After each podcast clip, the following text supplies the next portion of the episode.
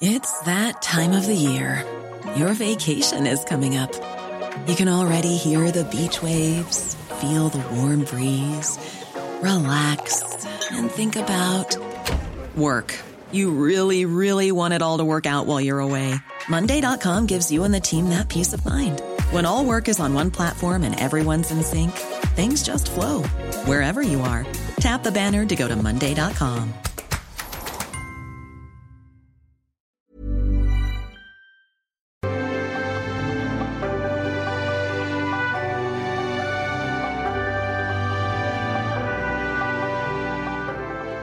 Polémico, provocador, contestatario irreverente, Lee Alexander McQueen nació el 17 de marzo de 1969 en Lewisham, Reino Unido, y pasó de ser el hijo de un taxista y una maestra a un ícono de la moda, un revolucionario favorito de los grandes como Givenchy y Gucci, antes de comenzar su propia y exitosa línea.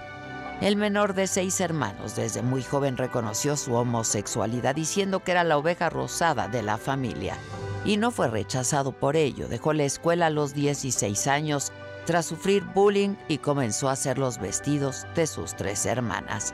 Inició un curso de diseño en el Newhart College Hizo sus prácticas en la sastrería Anderson and Shepard, ubicada en Savile Row, la famosa calle de Londres, conocida por tener las mejores sastrerías del mundo.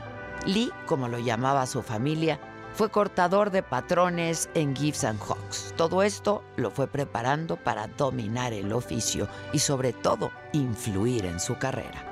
La famosa Casa McQueen siempre se distinguió por los impecables y limpios cortes de sus trajes. Él mismo lo reconoció. Todo lo que hago está basado en la sastrería. Su trabajo en la Angels and Bermans, especialista en confeccionar vestuario para teatro, le ayudó a imprimir un dramatismo en sus creaciones y desfiles. Viajó a Italia, pero regresó a Londres a estudiar en el Central St. Martin's College of Art and Design una de las mejores escuelas, de donde obtuvo su título de diseñador de modas. Y ahí lo descubrió la estilista Isabella Blow, quien lo recomendó a todos sus conocidos en la industria. En 1992, el mismo año de su graduación, lanzó su propia casa de modas bajo su nombre, Alexander McQueen. Taxi Driver, inspirada en la película de Martin Scorsese, fue su primera colección en Nihilism, los modelos salían con maquillaje simulando sangre, pero fue en 1995, con su cuarta colección, Highland Rape, la más polémica. Las modelos desfilaron con ropas desgarradas y maquillaje morado, simulando golpes, incluso algunas parecían haber sido violadas. Por este trabajo fue acusado de misógino, pero pese a las críticas, fue la que lo dio a conocer internacionalmente. Con Dante se presentó por primera vez en los Estados Unidos y ahí dio a conocer sus bumpsters o pantalones low rider de tiro bajo, que comenzaron a ser famosos cuando Madonna los usó para un comercial de MTV en 1994. Se convirtieron en una de las piezas que marcaron la moda en el 2000. Entre 1996 y el 2001 fue director creativo de la casa Givenchy. Tres veces ganó el premio British Designer of the Year. Comenzó a colaborar con las estrellas de la música como David Bowie, Bjork, mientras seguía trabajando en su propia casa de modas. Su colección número 13 es una de las más icónicas y Voz del 2000 ha sido considerada una de las más teatrales y dramáticas de su carrera. Las calaveras son uno de los distintivos de la casa McQueen. En el 2003 la reina Isabel lo nombró comandante del Imperio Británico, como un reconocimiento a sus aportes en la ciencia, las artes y el ámbito público en el Reino Unido. El bullying que sufrió de adolescente, el sobrepeso que padeció en su juventud, así como el consumo de drogas afectaron seriamente su salud mental. El 11 de febrero del 2010, Alexander McQueen terminó con su vida ahorcándose, un día antes de que se celebrara el funeral de su madre, quien era su apoyo y con quien mantenía una relación cercana y profunda. No pudo concebir el mundo sin ella. El legado de Alexander McQueen, uno de los diseñadores de moda más importantes del siglo XX, sigue presente en las colecciones de otras casas de moda del mundo.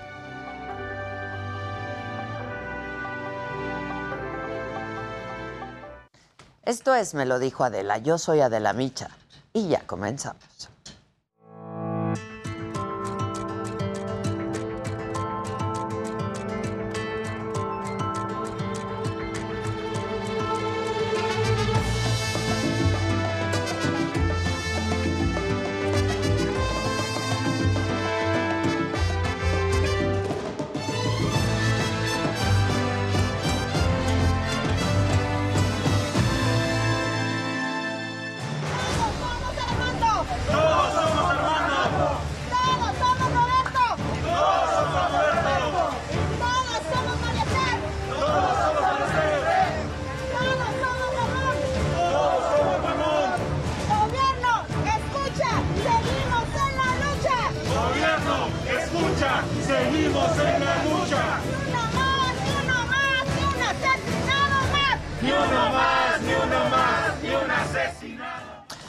Así como un grupo de periodistas protestó en Morelia por el asesinato del director de Monitor Michoacán, Armando Linares, y marcharon hasta el Palacio de Gobierno y ahí exigieron justicia.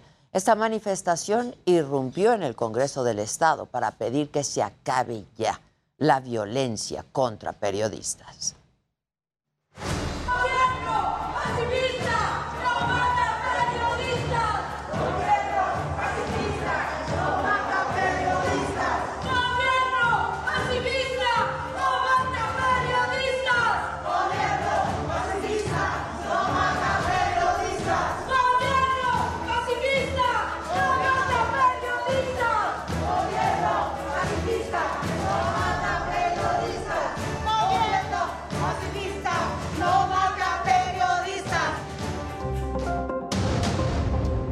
La oposición en el Senado frena el decretazo que permite que servidores públicos promocionen la consulta de revocación de mandato. Morena y aliados no alcanzaron el quórum para la votación. Como coordinador del grupo parlamentario hablaré con ellos para que esto pueda no repetirse, porque tenemos una responsabilidad con la sociedad. Diputados de Morena insisten en llevar a juicio político al presidente del INE, Lorenzo Córdoba, y al consejero Ciro Murayama. Los acusan de abuso y arbitrariedad. El gobierno de México no alienta la violencia contra los periodistas, dice el subsecretario Alejandro Encinas. Creo también que se ha sobredimensionado el impacto aquí en México, porque en el Parlamento Europeo, sinceramente, no creo que esto dañe nuestras relaciones diplomáticas con la Unión Europea. Esta mañana van a sepultar al periodista Armando Linares en Zitácuaro, Michoacán. Las autoridades del municipio exigen que se resuelva el crimen. Promovemos con firmeza, con firmeza, con determinación que la Fiscalía del Estado pueda eh, checar. ¿Por qué no establece que el señor había puesto denuncias anteriormente y que había puesto denuncias bastante serias El exgobernador de Nuevo León, Jaime Rodríguez Calderón, se quedará en la cárcel. El Bronco fue vinculado a proceso por delitos electorales. La alcaldesa suspendida de Cuauhtémoc, Sandra Cuevas, pide licencia para separarse de su cargo por 15 días. Morena dice que este recurso es improcedente porque la funcionaria está suspendida. Día 22 de la guerra. Rusia moviliza más tropas ante la falta de avances y resistencia de Ucrania. En la madrugada tropas rusas atacaron otro edificio residencial en Kiev, mientras que en Chernigov murieron 53 civiles. Hola, ¿qué tal? Muy buen día, los saludo con mucho gusto. Hoy que es jueves, jueves 17 de marzo, yo soy Adela Micha y estas son hoy las noticias. Velaron el cuerpo de Armando Linares, el director del portal Monitor Michoacán, quien fue asesinado el martes en Zitácuaro. Y la información la tiene Charbel Lucio. Familiares y amigos de Armando Linares, director del portal Monitor Michoacán, velaron al periodista asesinado en Zitácuaro. Lo hicieron con miedo y un total hermetismo. El servicio se realizó en la funeraria Los Ángeles, ubicada en la avenida Hidalgo, en medio de un dispositivo de seguridad. Ahí, compañeros de Armando dieron detalles del funeral. Vemos el féretro, vemos eh, pues las coronas que eh, los propios amigos, eh, compañeros le, pues, le traen aquí o le trajeron.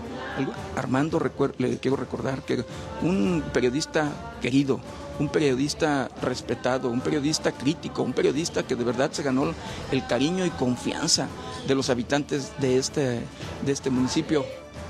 De acuerdo con testimonios de periodistas, durante el velorio, un hombre con una pistola los obligó a salir de la sala con amenazas y les pidió no hablar con la familia. Más tarde, la Secretaría de Seguridad Pública de Michoacán informó que no registró la presencia de hombres armados ni recibió denuncias por supuestas amenazas. Hoy a las 10 de la mañana se realizará la misa de cuerpo presente y posteriormente Armando Linares será sepultado en el Panteón Municipal de Zitácuaro. Con información de Charbelucio para Me lo dijo Adela, Giselle Zamorano. Y el presidente municipal de Zitácuaro, Michoacán, Juan Antonio Ixlagua, que exigió que se aclare este asesinato de Armando Linares, que se llegue hasta las últimas consecuencias. Promovemos con firmeza, con firmeza, con determinación, que la Fiscalía del Estado pueda eh, checar. ¿Por qué no establece que el señor había puesto denuncias anteriormente y que había puesto denuncias bastante serias y puntuales y precisas? Este, eh, yo creo que eso también debe de quedar plenamente claro. Eh, por eso nosotros pedimos que se llegue al final de, de estas consecuencias. Y aquí está el gobierno, aquí está el gobierno municipal dando la cara. Y autoridades de Michoacán aseguraron que Armando Linares no aceptó la protección y el apoyo del Estado. Así fue como lo dijo el secretario de Gobierno de la entidad, Carlos Torres se le contactó por parte de la autoridad estatal a efecto de brindarle el servicio. No aceptó, no, no, quiso. Posteriormente la federación hizo lo propio, hizo lo mismo ante una declaración que él señala se inició el proceso por parte de la federación, pero ya él no le dio continuidad y quien también habló sobre los asesinatos de periodistas en México fue el subsecretario de Derechos Humanos, Alejandro Encinas. Aseguró que el gobierno federal no alienta la violencia contra los comunicadores. Creo también que se ha sobredimensionado el impacto aquí en México, porque en el Parlamento Europeo, sinceramente, no creo que esto dañe nuestras relaciones diplomáticas con la Unión Europea. No creo que esto va a convertirse en un proceso, un conflicto entre un Parlamento Europeo y el Congreso mexicano. Y sí creo que vamos a seguir manteniendo los mecanismos de cooperación que con la Unión Europea estamos llevando adelante. En Tamaulipas, ahí hombres armados entraron al registro civil de Nuevo Laredo para exigir un acta de nacimiento de Juan Gerardo Treviño, a quien llaman el huevo quien fue deportado, como aquí les informé, a Estados Unidos. Iban además acompañados por el padre y la abogada del líder del cártel del noreste. El registro de nacimiento del huevo fue dado de baja ya que se utilizaron datos falsos para obtenerlo. Y bueno, en el escenario político vincularon a proceso al exgobernador de Nuevo León, a Jaime Rodríguez Calderón, acusado de delitos electorales relacionados con su campaña presidencial del 2018. El Bronco se queda en la cárcel. Le impusieron prisión preventiva. Además, se remitió la carpeta de investigación a un juzgado federal para continuar con el proceso penal. Y mientras tanto, el gobernador de Nuevo León, Samuel García, reiteró que no va a tolerar la corrupción y la impunidad en el Estado. Dijo que cualquier persona que viole la ley y abuse de la confianza de las personas va a pagar las consecuencias. Además, dijo que confía en que las autoridades actúen con apego a la ley y que se haga justicia. En más información, la alcaldesa suspendida de Cuauhtémoc, Sandra Cuevas, de la delegación de la alcaldía Cuauhtémoc, Sandra Cuevas, solicitó licencia para separarse de su cargo por 15 días y se queda como responsable de la alcaldía el director general de gobierno, José Medina. Sin embargo, Morena dijo que este recurso es improcedente ya que la funcionaria no tiene facultades para hacer esta petición por estar suspendida. Y bueno, siguen los reclamos al INE por las medidas contra la propaganda de la consulta de revocación de mandato. El coordinador del grupo parlamentario de Morena en San Luis Potosí, Fernando Vadillo, encaró al consejero presidente del INE, a Lorenzo Córdoba, quien respondió que solo se debe promocionar lo que el INE autoriza y no engañar a la gente. Yo encantado le digo? te escucho, no necesitas micrófono para poder dialogar entre ciudadanos Dime cómo le digo a la ciudadanía. Mira, ayúdanos a difundir la información del INE y no a difundir información falsa. Te voy a poner un ejemplo. Ya desde ahora, en todas las oficinas del INE, en los lugares públicos, ya se está difundiendo dónde se van a instalar las más de 57 mil casillas el próximo 10 de eh, abril. Y durante esta discusión, el legislador morenista Fernando Vadillo tocó el tema de los gastos del INE la revocación. presupuesto de sobra, Compañero, no es presupuesto de sobra eso es falso. Eso es falso. Eso es falso. Al capítulo Te voy a dar un ejemplo. De, tus, de tus sueldos, el capítulo gano de todo menos el equipo, de lo que gana un diputado federal, compañero. De todo el equipo. diputado federal.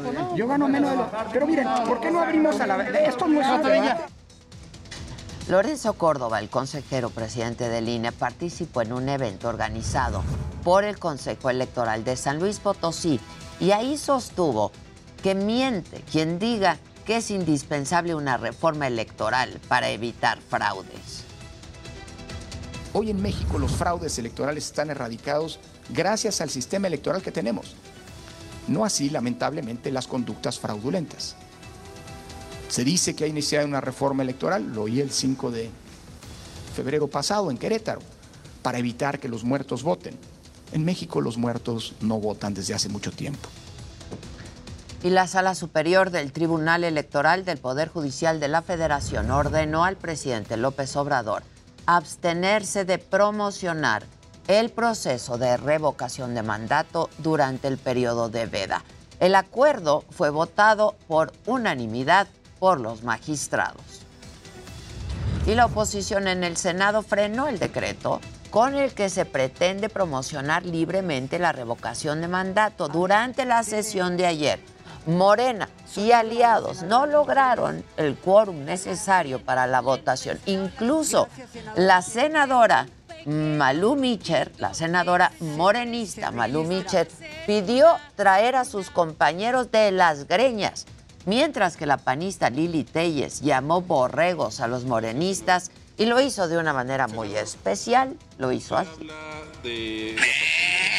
¿Algo que comentar, senadora? Continuamos con el siguiente orador. ¿Quiere la palabra, senador? ¿Qué? Se levanta para él mismo a las 19 horas. Se llevó nuestro incidental. Bueno, y ante la falta de quórum, el coordinador de los senadores de Morena, Ricardo Monreal, dijo que les hará un llamado de atención a los legisladores de la Cuarta Transformación que se fueron antes de que acabara la sesión. Sin embargo, evitó dar sus nombres, ya que dijo que él no es un delator. A los que faltaron, a las que faltaron, como coordinador del grupo parlamentario, hablaré con ellos para que esto pueda no repetirse, porque tenemos una responsabilidad con la sociedad, con el pueblo de México, y creo que no nos vemos bien en este tipo de actos, que teniendo mayoría estemos eh, subordinados a las estrategias de la oposición. Y el ministro presidente de la Suprema Corte de Justicia, Arturo Saldívar, aseguró que la Corte estaba tomada durante el gobierno de Felipe Calderón y reiteró las presiones por el caso de la guardería ABC. Lo dijo de nuevo y lo dijo así. Y esas presiones en ese asunto fueron notorias y evidentes. Cualquiera que haya sido corresponsal de la Corte en ese momento puede dar fe de que estoy diciendo la verdad. Pueden dar fe de cómo estaba tomada la Corte. La reconstrucción de México debe pasar por la ejecución de un proyecto de país, dijo Cuauhtémoc Cárdenas durante la presentación de su libro Por una democracia progresista. Esta presentación fue en la Universidad de Guadalajara y ahí el ingeniero Cárdenas habló de la tarea de esa casa de estudios en dicho proyecto.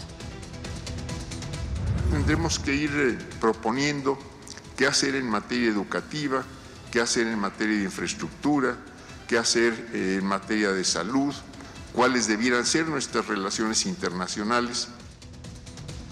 Y en más información, la jefa de gobierno de la Ciudad de México, Claudia Sheinbaum, prometió apoyar a la escuela primaria Cristóbal Colón. Esto luego de que por tercer día consecutivo sus alumnos pues lo que hicieron fue instalarse en Avenida Circunvalación para tomar clases en la calle. Nosotros lo estuvimos reportando cada día. Dijo Claudia que harán un análisis para verificar cuánto cuesta el inmueble y su reparación. Y bueno, a menos de una semana ya de la inauguración del Aeropuerto Internacional Felipe Ángeles, la IFA, el gobierno federal informó que se encuentra lista la red de conexiones y rutas de acceso para llegar a la nueva terminal aérea desde distintas zonas del Valle de México. Detallan que existen 14 puntos y terminales y que el costo va de 18 hasta los 150 pesos. Y justo ahí, en el Aeropuerto Internacional Felipe Ángeles, está mi compañero Gerardo Galicia ¿Cómo estás, Gerardo? ¿Cómo se ve todo? Ya, ¿Qué faltan? ¿Cuatro días para la inauguración? Así es, mi querida Adela, todavía el panorama es un tanto complicado si hablamos en materia de movilidad. Hicimos un ejercicio partiendo de la Torre Carrachi, de las instalaciones del Heraldo Televisión, y llegamos justo hasta el nuevo aeropuerto en lo que era la base Santa Lucía y hemos realizado un recorrido cercano a la hora y media, una hora 35 minutos. Y es que a pesar de que las autoridades mencionan de que prácticamente están ya realizadas todas las vías de acceso, aún faltan algunos detalles. Hablamos eh, de entrada de la salida a Indios Verdes. Si van a utilizar o van a, utilizar insurgentes para poder llegar a la avenida, a la autopista, a la México-Pachuca, tenemos zona de obras, reducción de carriles llegando al paradero del metro Indios Verdes. Por si esto fuera poco, también obras en la autopista que dificultan el traslado. Tenemos reducción a dos y un carril sobre la autopista Yala México Pachuca entre la zona de Ojo de Agua y lo que será la entrada o, la ruta de acceso a este, el nuevo aeropuerto Felipe Ángeles. un trayecto de por lo menos 6, 7 kilómetros de obras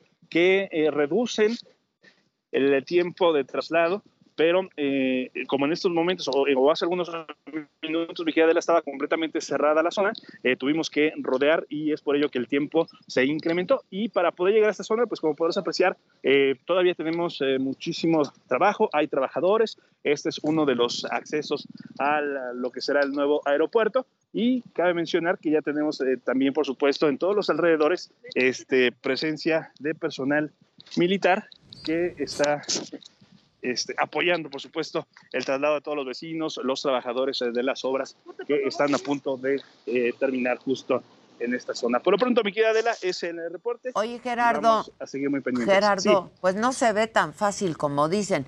Tú hiciste una hora cuarenta. ¿En qué te fuiste? En motocicleta, mi querida Adela. En moto una hora cuarenta, pues sí está. Sí, es que hay que tomar en cuenta que todavía muchas de las avenidas que llegan hasta este punto están completamente cerradas y por este motivo se complica un poco más la llegada. Esperemos que ya con la inauguración que estén abiertas todas las avenidas y todos los pues accesos, por supuesto, el tiempo se va a reducir. Ojalá, porque aquí en el Waze, si saliéramos ahorita para el aeropuerto Felipe Ángeles en coche, haríamos cinco horas. Sí, una situación complicadísima y tomando en cuenta o rezando prácticamente, mi Adela, que no ocurra ningún accidente. Cuando salimos de la Torre Carrachi, Pero esto no puede ser, no, es un asunto de fe, ¿no? Rezar para que no ocurra. Cinco horas en coche de aquí a donde tú estás. Trayecto que tú en moto hiciste en una hora cuarenta, que es muchísimo para, para ir en moto. Así es. Respetando límites de velocidad, pagando casetas y por supuesto pasando la zona de obras. Oye, pues vamos a hacer el ejercicio todos los días, ¿no? De aquí a que se inaugure. A ver si avanza. Sí, ¿no? sí, y ya falta poco, cinco días. Cinco días. ¿Sí? Sí, sí, sí. Bueno, pues ya estás. Gracias, Gerardo. Hasta luego, buen día. Gracias, buen día. En el día 22 de la guerra, las tropas rusas continúan su avance en Ucrania. Han extendido sus ataques al norte y oeste del país. Las autoridades ucranianas informaron que la ofensiva alcanzó a Sarnichernio y continúa en Mariupol, como les hemos dicho. Por cierto, ahí, en Chernigov, al menos 53 personas han muerto solo en las últimas 24 horas. Y mientras tanto, en Kiev, la capital, murió por lo menos una persona. Tres más resultaron heridas después de que los restos de un misil ruso derribado impactaran en un edificio residencial de 16 pisos.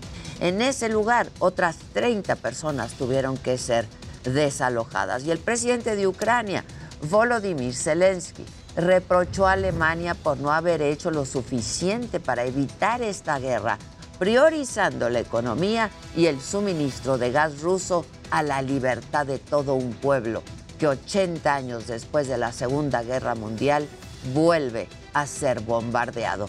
Durante su intervención en el Parlamento alemán, Zelensky relató las atrocidades de esta guerra.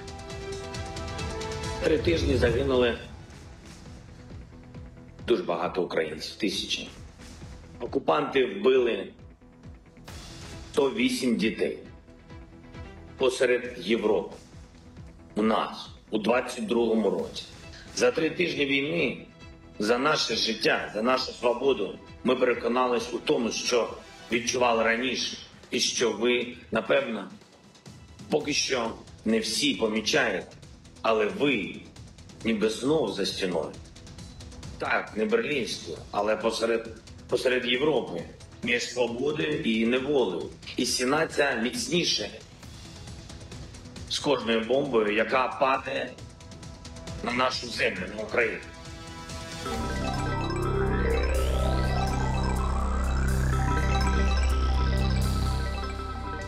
Muy buenos días y bueno, en las noticias de la guerra, sobre todo en, la- en los campos digitales, pues bueno, lo- según reportes de la compañía Checkpoint Research, los grupos de Telegram relacionados a la guerra Rusia-Ucrania subieron, digamos que seis veces. Les voy a compartir los temas relacionados a, todo esto. Por otro lado, el que Netflix nos cobre extra por compartir nuestra cuenta está cada vez más cerca. De hecho, en Chile, Costa Rica y Perú están probando nuevas características de suscripciones para los compartidos. Y bueno, finalmente, científicos del MIT diseñaron una tela que escucha los latidos de tu corazón. Dicen que se inspiraron en el oído humano para crear este tejido acústico. Pero bueno, vamos a ver qué tiene mi amigo Daniel Casarín en el Deportero. Está muy contento.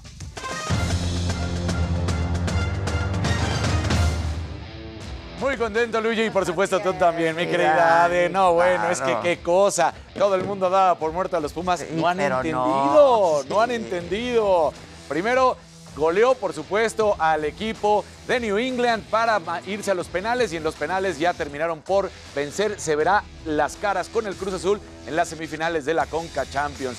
Mientras tanto, también la situación importante que se está viviendo entre Rusia y Ucrania, el Necaxa se solida- solidariza.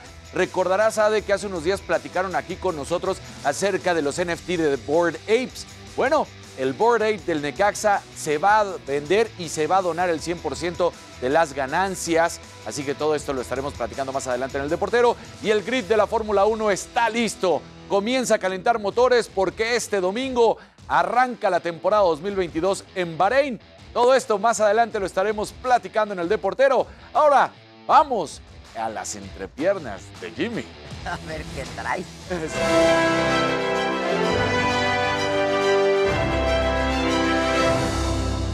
Muy buenos días, gente querida. Bienvenidos a mis entrepiernas. Bienvenidos a las entrepiernas. Eso. Oigan, bueno, pues empezamos con buenas noticias para los fans de Selena Quintanilla, pues se reveló que a 27 años de su muerte, bueno, se va a lanzar un disco con canciones inéditas. Algunas canciones se grabaron cuando ella tenía 13 años, por lo que su hermano Avi Quintanilla editó la voz para que se escuche como sonaba justo antes de su muerte. Y bueno, además, también hay buenas noticias para los fans del Hombre Araña. Y es que bueno, si se la perdieron en salas de cine, no se preocupen porque ya está disponible en plataformas de streaming. Aquí les contaré dónde pueden verla y cuánto cuesta comprarla. Y bueno, más tarde tendremos aquí en el estudio al actor Mauricio Martínez, con quien platicaremos sobre esta historia de acoso que sufrió por parte de Toño Berumen. Mi querida Ade, buenos días, regreso contigo. Pues solamente para hacer una pausa rapidísima, regresamos con mucho más esta mañana aquí en Me lo dijo Adela, todos los detalles de todo esto que ya nos han adelantado mis compañeros y lo macabrón aquí, por supuesto, enseguida. Seguimos transmitiendo en nuestra plataforma de la saga por YouTube. No se vayan, volvemos.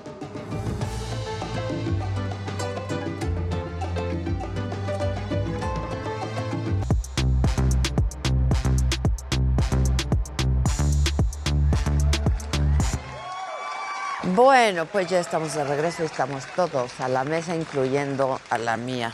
A la mía. La mía. A la, La mía, tuya, tuya. mía. Tuya, tuya.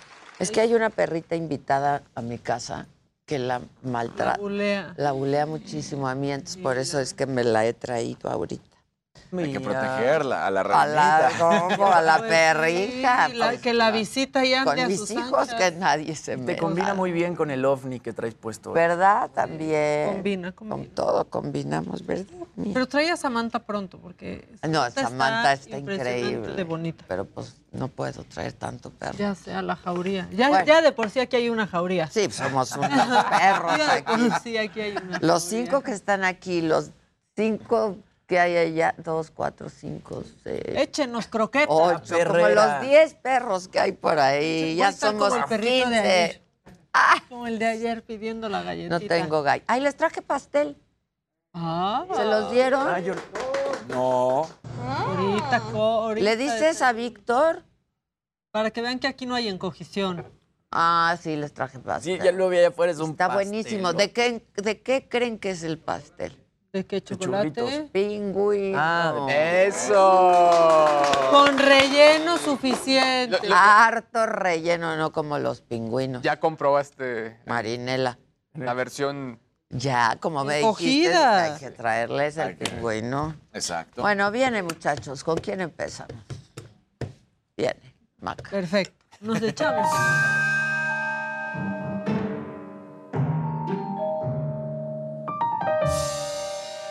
Buenos días a todos en su casa, aquí sacando cuentas, cuánto hacen al aeropuerto, cuánto no, y todos sacando cuentas aunque no estemos planeando viajar. Exacto. Pero hay que saber. Y yo quiero, antes de arrancar con lo macabrón, que me digan qué está mal en esta imagen. Los invito a que ustedes en su casa lo analicen y aquí en el panel también, por favor. Lee eso, Adela. Es que no alcanzo. Empoderando a la mujer en el sector laboral, Y ¿no? hay ni uno. ¿Qué es eso? ¿Qué es eso? No, no, no. El Consejo de Vinculación del Instituto Tecnológico de Durango. Miren, o sea, No. oigan, qué empoderadón, ¿eh? No, no, no, no. O sea, o sea, es un curso ahí de mansplaining. No, no, sí. ¿Qué es literal. eso? Es que está cañón. Más. Ah, bueno, eso no- a se todo hizo lo que da. macabroncísimo. Híjole. Empoderando a la mujer. Bueno, hoy es día de San Patricio y aquí la verdad no nos importa tanto el día de San Patricio, pero esta niña se hizo viral porque quiero que vean cómo festeja San Patrick's Day. A ver. Ay, ay, ay, la bebida. Es broma. Increíble. Ay, esta nena. Ay, qué Sus pasitos, bonito. está padrísimo. Felicidades a todos los patricios, por cierto, a mi sobrino incluido. Este, es que es nuevecito y se me olvida, pero sí es Patricio, se llama Patricio. Sí. Oigan, eh, es jueves y sí de emoción que sea jueves, porque esta semana cómo ha estado. Uf, a mí se, a mí se me ha Eterna. hecho no solo eterna, muy violenta. Muy ha violenta. Muy difícil esta semana, pero a algunos sí nos da emoción ya estar así arañando el fin de semana. Tanta como este hombre que se hizo viral en Liverpool, porque sí bailó como si de verdad nadie lo estuviera viendo, pero le tenemos noticias. Ya siempre hay alguien viendo. Siempre hay alguien viendo y grabando. espérense, o sea, va a explotar. ¿Está haciendo calistenia o qué? ¿Ballet? Ballet. Ballet. Imagínate ser así de feliz. Billy Elliot dice en el... Ser así de feliz que te valga y la No, está increíble. La verdad. Y con su bag, su mochila y todo. Camino al trabajo, véanlo. Qué cool. Trae una alegría por ir a Que trabajar. me dé lo que se toma. Ay. O que nos pase el playlist. O que nos pase lo que está escuchando. Bueno, a mí sí me da mucha alegría venir a trabajar, ¿eh? A mí es lo que En más el día es lo que más ¿Vienes alegría. bailando en tu camioneta? No, manito, vengo. No, porque uno viene escuchando las noticias y entonces... Yo vengo Ah, entre la mañanera que no acaba, entre la radio, entre el Mil cosas. sí, Twitter y así. Pero- No, bailando no, pero contenta de estar aquí Sí, siempre. feliz. Ya después a las 12 empieza el bajón otra vez. Eso es lo que pasa. exacto. Empieza el bajón y luego otra vez el subidón al otro día. Bueno, este fin de semana hay Vive Latino, regresa el Vive Latino a la Ciudad de México y aquí les tenemos esta producción que nos preocupamos tanto por ustedes, un tip para que pueda ser más placentera su visita al Vive Latino.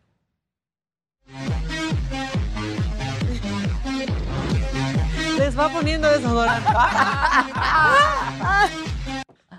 Ay, está increíble. Perdón, pero en el Vive Latino Sí, se ocupa. Se ocupa. Sí, se ocupa. Que haya varios O pasándolo. sea, ahí pasando. En aerosol, para la sana distancia, ¿no? Exacto, Pues, en aerosol échenlo. A ver, ya síguete entonces, Jimmy. Venga, Ya voy- que estamos con el. Vive Estamos en eso. Latino. Oye, Viene, el Vive viene. Latino va a estar muy bueno. Justamente canta Residente, canta Zetangana, va a estar la banda MS. Se va a poner muy bueno. Y más con lo que pasó este, con Residente hace poco y J Balvin, que sacó este video que tuvo más de 50 millones de reproducciones en, en un día, pues se va a poner bueno el Vive Latino.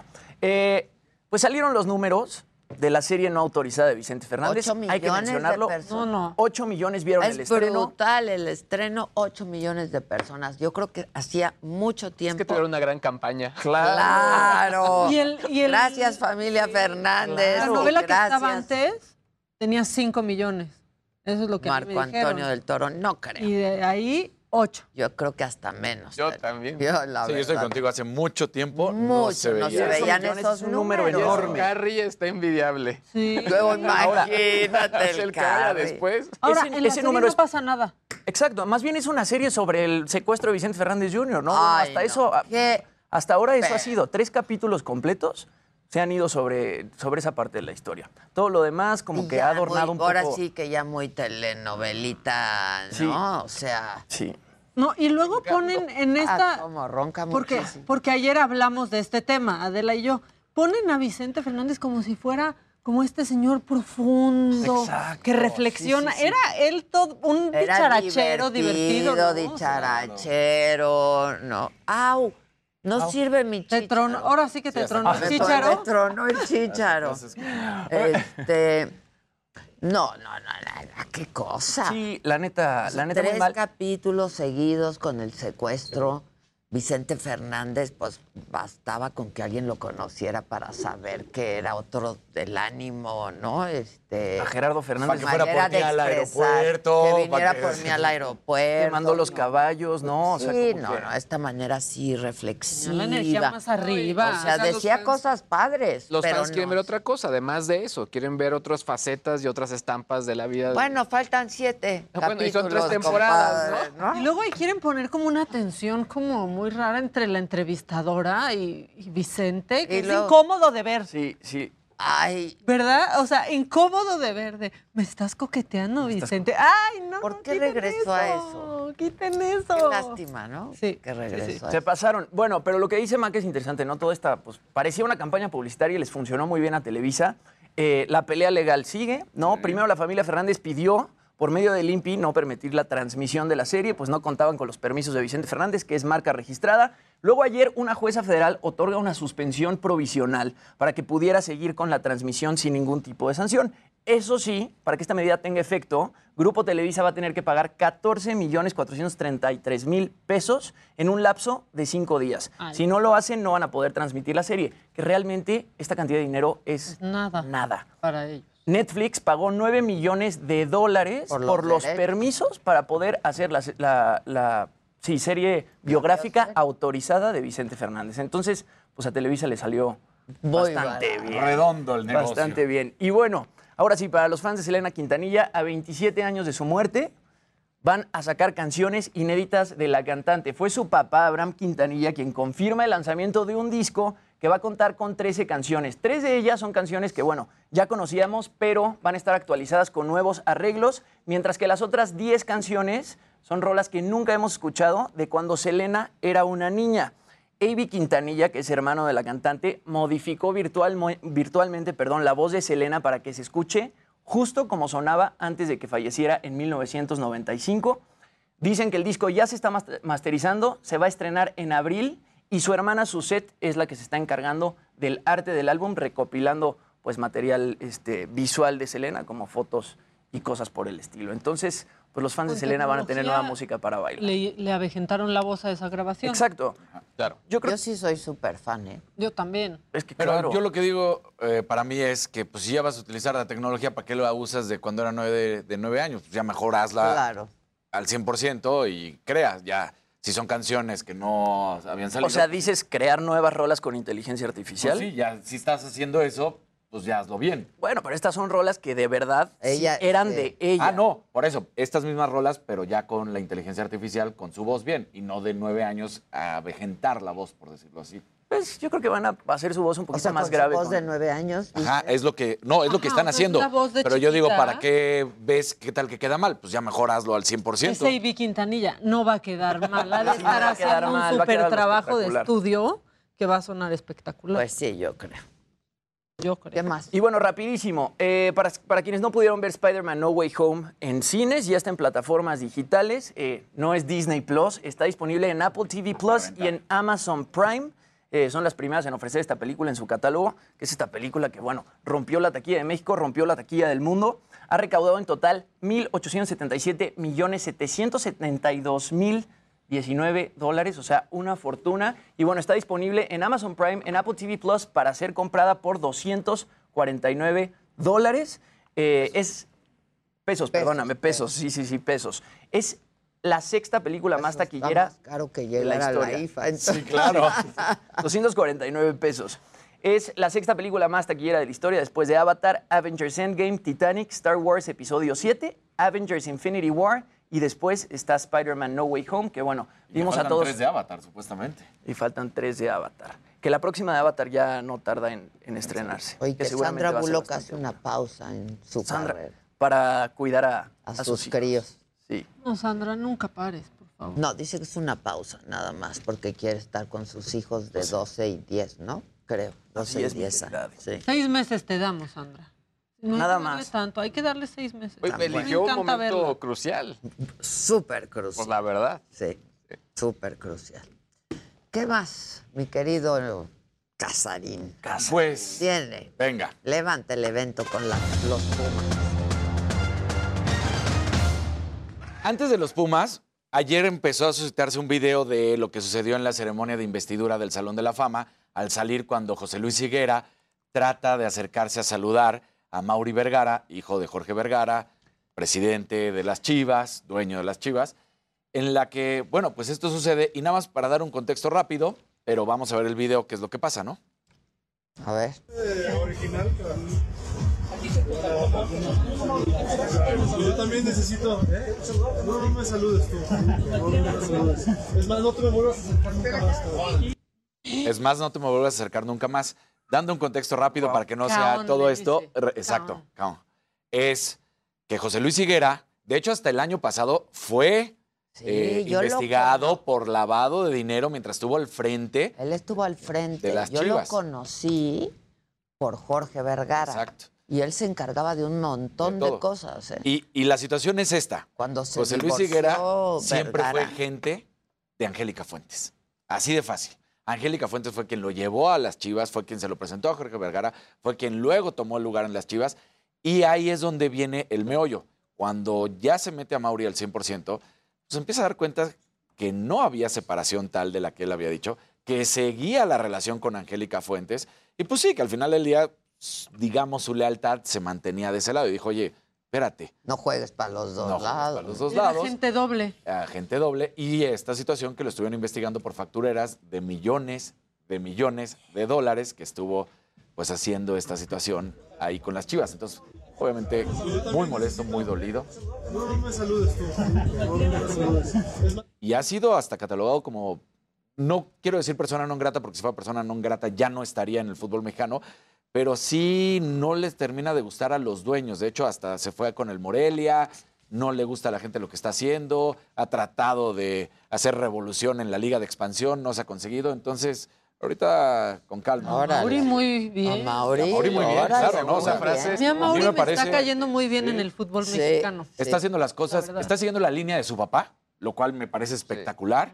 Por ejemplo, Ruda. mientras que, lo, lo hemos platicado, mientras lo que sucedió en Querétaro y las altas directivas decidieron un milloncito y medio de pesos y no Eh, pasa nada a las barras, él no, agarró y dijo, no hay no hay barras en el estadio, ¿eh? claro. No hay barras en el estadio. Y se acabó. ¿Qué o sea, estadio, oye? sí. ¿Qué es Ay, qué estadio. Es de los más bonitos que hay, ¿eh? En verdad. Es Más nuevos. y- Sí. O sea, espectacular. Entonces, bueno, pues muy bien a Mauri, porque además sí me parece, oye, insultando a la memoria de su papá, este tipo dice, no, no, no, no, no te confundas, ¿eh? Y no hay saludo y no hay nada. Claro.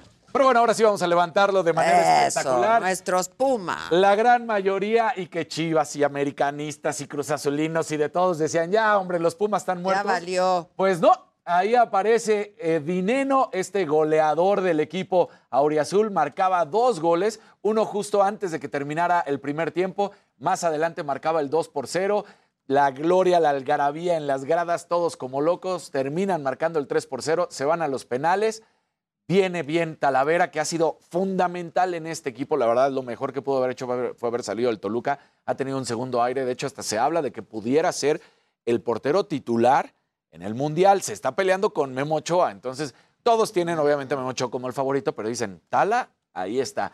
Tiene una tajada de penal. Bueno, pues importante. Y los Pumas avanzan y estarán en semifinales enfrentando al Cruz Azul que no tuvo problema para vencer al Montreal, ganó el Cruz Azul y entonces, bueno, pues ahí se estará enfrentando Pumas contra Cruz Azul, lo que significa que ya obligatoriamente va a haber un equipo mexicano en la final de la Conca Champions. Entonces, a ver qué es lo, qué es lo que sucede. Bien. Y esta parte está muy padre, eh, lo que veíamos de lo que ha estado sucediendo en la situación de Ucrania, Rusia, de la invasión, de la guerra, todo esto.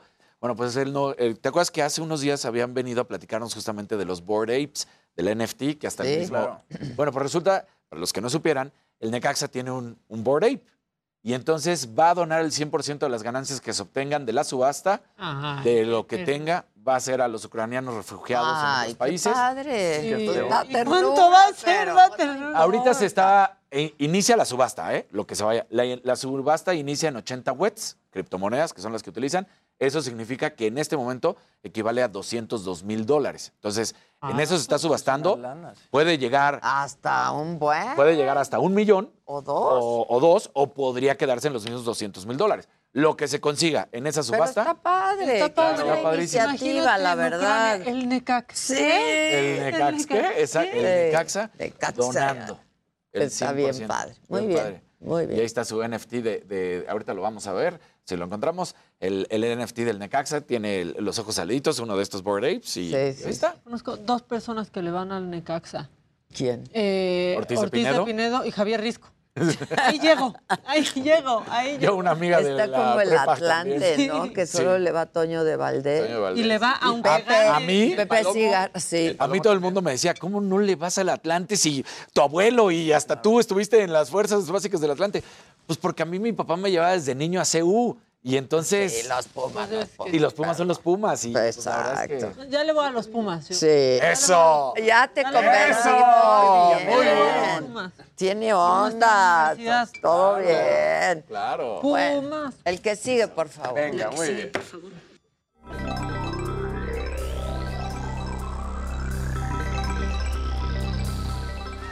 Gente bonita, buenos días. ¿Cómo están?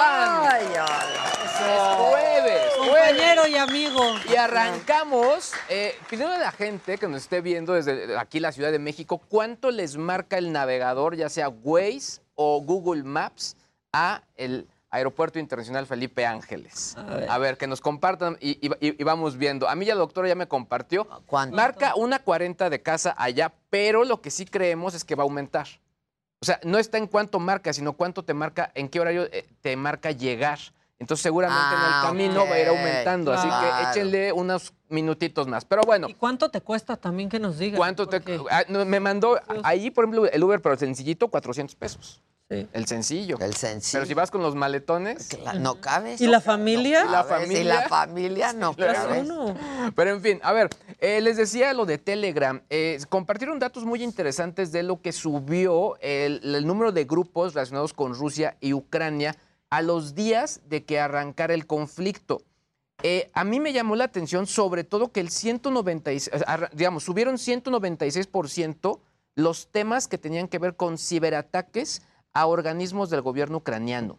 196% versus 4% de lo que subieron en eh, los ciberataques hacia Rusia. Rusia. O sea, ¿qué quiere decir esto? Que hay una guerra también muy importante a las páginas web. Cibernética, a- la guerra cibernética, cibernética. De, DDoS a este tipo de, de- de páginas. Ahora, estos grupos, ¿de qué hablan? El 71% noticias falsas. Eso está muy fuerte, sobre todo porque si yo quiero buscar en esta plataforma algo relacionado con la guerra, es muy probable que lo que me vaya a encontrar sea falso. Wow. ¿Qué? ¿90 y qué? 71% Ah, noticias falsas. altísimo. 20 Ni Facebook. Ni Facebook. 23% para coordinar ciberataques. Híjole. Y el 4% únicamente para donaciones con respecto a Ucrania. Está muy Nada más. Yo la verdad es que yo veía ayer el, el- bueno, el video que, que compartíamos y que pasamos acá y que eh, puso Zelensky, te parte el corazón. No, Ver a los te niños. parte el corazón. Está Ver las ciudades ¿No vieron a. Schwarzenegger que envió un, un mensaje también? Ese no lo vi. Schwarzenegger está bueno también hablando de cuál ha sido su relación con Rusia desde, pues desde muy chiquito. Claro. Y con los rusos. Y entonces, digo, acaba diciendo que pues esto, que los rusos tienen buen corazón y que él pues los quiere muchísimo y que esta guerra no es del pueblo ruso, no es de los rusos, es del gobierno ruso, es del Kremlin. Pero. ¿te acuerdas lo que vimos también? Que eso está todavía más cañón, ¿no? Lo que habíamos visto de eran los jóvenes Hay sector, en, en sector la de imagen, ¿no? De, no los jóvenes iban y decían no, este pero los grandes, ahora los más Sí. viejos, eh, decía, Sí. estaban como que sí a favor. Sí, Pues hay- con Putin. Hay varios eh, documentales en podcast que se están compartiendo donde justo están hablando de esto, ¿no? De, de- de cómo hay un sector en la población en Rusia donde sí están a favor y otros que obviamente están en contra. Yo creo que la parte, sobre todo de negocios, que es, digamos, la que yo cubro Súper en contra. Súper en contra. Pues con Súper este- en contra. Con las Está- sanciones, pues Está Todo horrible. congelado. Oigan, y, y otra, una mala noticia. Esto sí. Otra, está no muy ibas a levantar el evento. Perdón, Nosotros pero aplaudiéndote es que y esta nota es muy viral, pero a ver. Netflix, al parecer, quiere ahora sí cobrarnos por compartir nuestra cuenta. Ahora sí ya. Y ya habíamos, lo habíamos dado esta nota hace al- algunas semanas, pero ahora ya empezaron países. en Latinoamérica. Están en pruebas piloto en Chile, Costa Rica y Perú.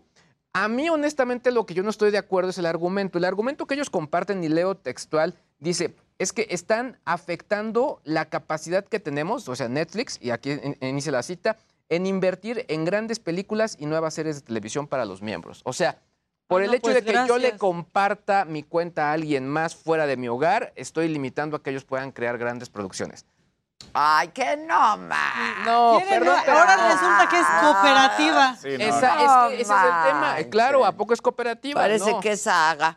Sí, ¿qué sigue? Que pidan donaciones. Claro. Ahora, ¿qué si no pagan, pues no podemos aquí, pero no allá. Claro, ahora, en estos tres países, la prueba no, no. piloto en qué consiste? Son dos planes extra donde tú puedes agregar un miembro adicional a tu cuenta, vas a pagar algo así como unos dos o tres dólares y va a ser, digamos, que esa persona que tú agregues sí va a estar fuera de tu hogar.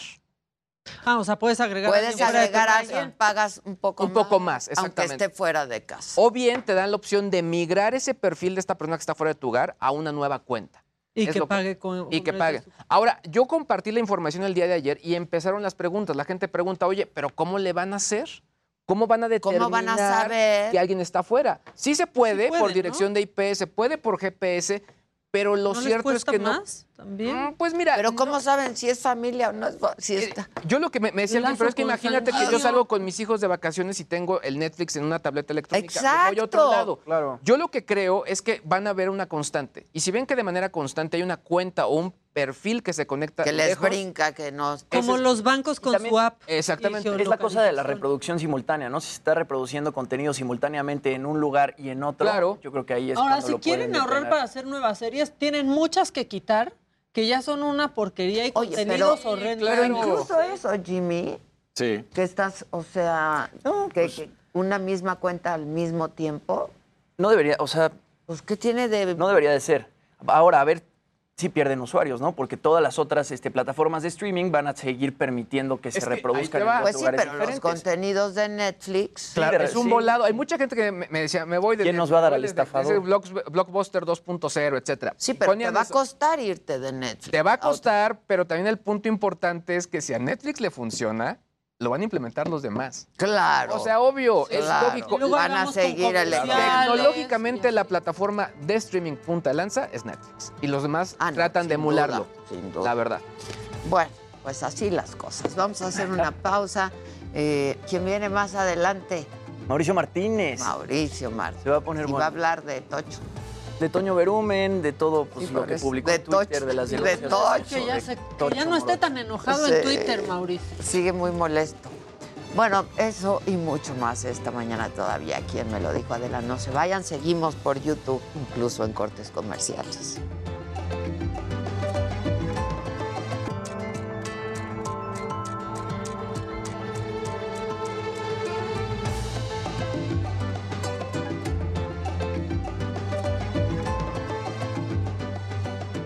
Muy dolorosamente en este país hay amenazas que se cumplen. El equipo de Monitor Michoacán ha venido sufriendo una serie de amenazas de muerte. El día de hoy, finalmente, estas amenazas se cumplieron y hoy asesinaron a uno de nuestros miembros Este video es del 31 de enero. En este video, Armando Linares, el director del portal Monitor Michoacán, informaba que su colaborador, Roberto Toledo, había sido asesinado. Y hace 40 horas lo mataron a él, a Linares, a tiros en su propia casa. Así, Monitor Michoacán fue silenciado a balazos. En este país se mata periodistas porque se puede porque no hay protección y porque tampoco hay consecuencias. Entrevisté a Armando Linares luego del asesinato de su colega y compañero, Roberto Toledo. Me dijo que el medio llevaba meses bajo amenaza por investigar la corrupción local, pero también me dijo que ya estaban recibiendo protección federal. Sí, ya tenemos protección del gobierno federal. Agradecerles de verdad muchísimo, han estado tan al pendiente de nosotros, y colectivos de protección a periodistas también, eh, que han estado muy, muy, muy al pendiente. Entonces, pues nosotros no nos queda más que esperar, eh, ver cómo se va desarrollando este tema y ver el curso de las investigaciones al final, ¿no? Y sin embargo, en su mañanera de ayer, el presidente dijo que Armando Linares no tenía protección. Y durante un foro de la organización Artículo 19, el subsecretario de Derechos Humanos, Alejandro Encinas, ayer se refirió al mismo tema. Inmediatamente el mecanismo brindó las medidas de protección a tres periodistas de Monitor este, Michoacano, incluido su director. Y el director no aceptó las medidas de protección. Los otros dos periodistas sí están bajo la protección del mecanismo y él se negó a recibir la protección del mecanismo y del gobierno del Estado. Y ahí tenemos lamentablemente las consecuencias. Esto contradice lo que nos dijo él mismo, que sí tenían protección. Y el gobierno, la verdad es que pues no debe lavarse las manos y no puede tampoco, mucho menos puede responsabilizar a la víctima, es indolente.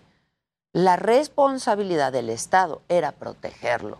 La responsabilidad del gobierno no puede quedarse solamente en un mecanismo que ellos mismos saben que no ha funcionado. En México hay ocho casos ya de periodistas asesinados en los últimos años, mientras estaban bajo protección federal. Y sus muertes, al igual que el 90% de crímenes contra la prensa, están impunes. El asesinato de Armando Linares detonó varias protestas. Una en ese mismo foro donde estaba Alejandro Encinas, otra en una reunión sobre el mecanismo de protección que organizó la Secretaría de Gobernación en Nayarit, una más en el Congreso de Morelos, donde periodistas tomaron la tribuna. Asesinaron a nuestro compañero, asesinaron a Roberto Toledo. ¿A quién quieren que nos maten más? A todos los que estamos aquí estamos cansados de sufrir la censura del gobierno del Estado, del Congreso del Estado. Estamos hartos de que se nos ningunee y se nos trate como si nuestro trabajo no importara. Lo único que tenemos son nuestra pluma, lo único que tenemos es nuestra forma de expresarnos. Exigimos respeto. Efectivamente, la única arma es la pluma. Todo lo que tenemos es nuestra pluma, gritaron los compañeros y colegas de Armando Linares en un momento de hartazgo por esta violencia que se gesta contra las y los periodistas, que pues pareciera que no solamente viene del crimen organizado, porque ahora también el presidente, como lo dijo Lucía Lugones, directora de CIMAC, frente al subsecretario Encinas, viene de ahí. colocar a periodistas en el lado de los adversarios y el enemigo a vencer ha sido un error político gravísimo de este país y sobre todo del presidente y un grupo cercano a él. El último, bueno, más bien el más reciente, ojalá fuera el último, ex abrupto presidencial contra la prensa, fue su respuesta al Parlamento Europeo en eh, el que les llamó borregos e injerencistas a los eurodiputados que aprobaron una resolución para que México garantice la seguridad de periodistas. Al respecto, esto dijo también ayer Alejandro Encinas. Respuesta del presidente fue una respuesta de carácter político, no una respuesta, respuesta de carácter diplomático, porque este gobierno no puede asumir que se le defina como un gobierno que está alentando no solamente la desaparición de personas, sino la muerte de periodistas.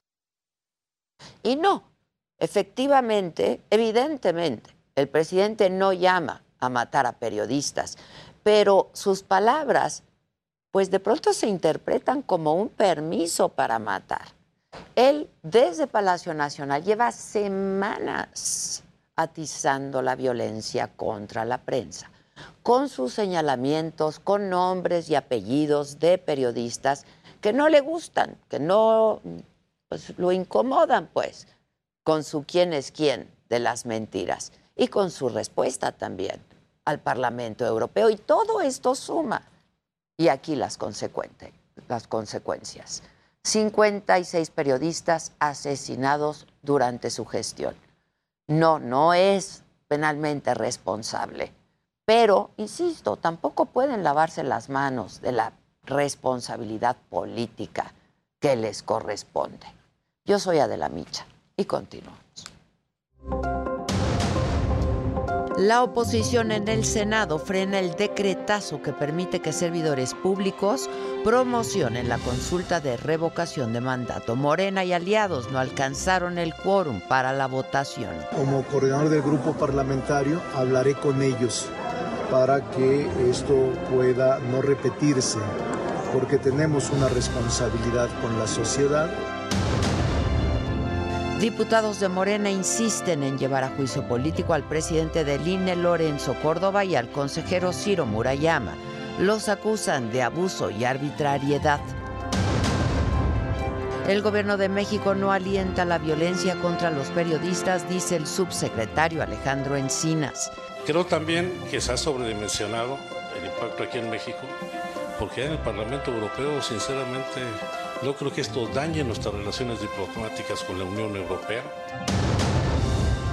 Esta mañana van a sepultar al periodista Armando Linares en Zitácuaro, Michoacán. Las autoridades del municipio exigen que se resuelva el crimen.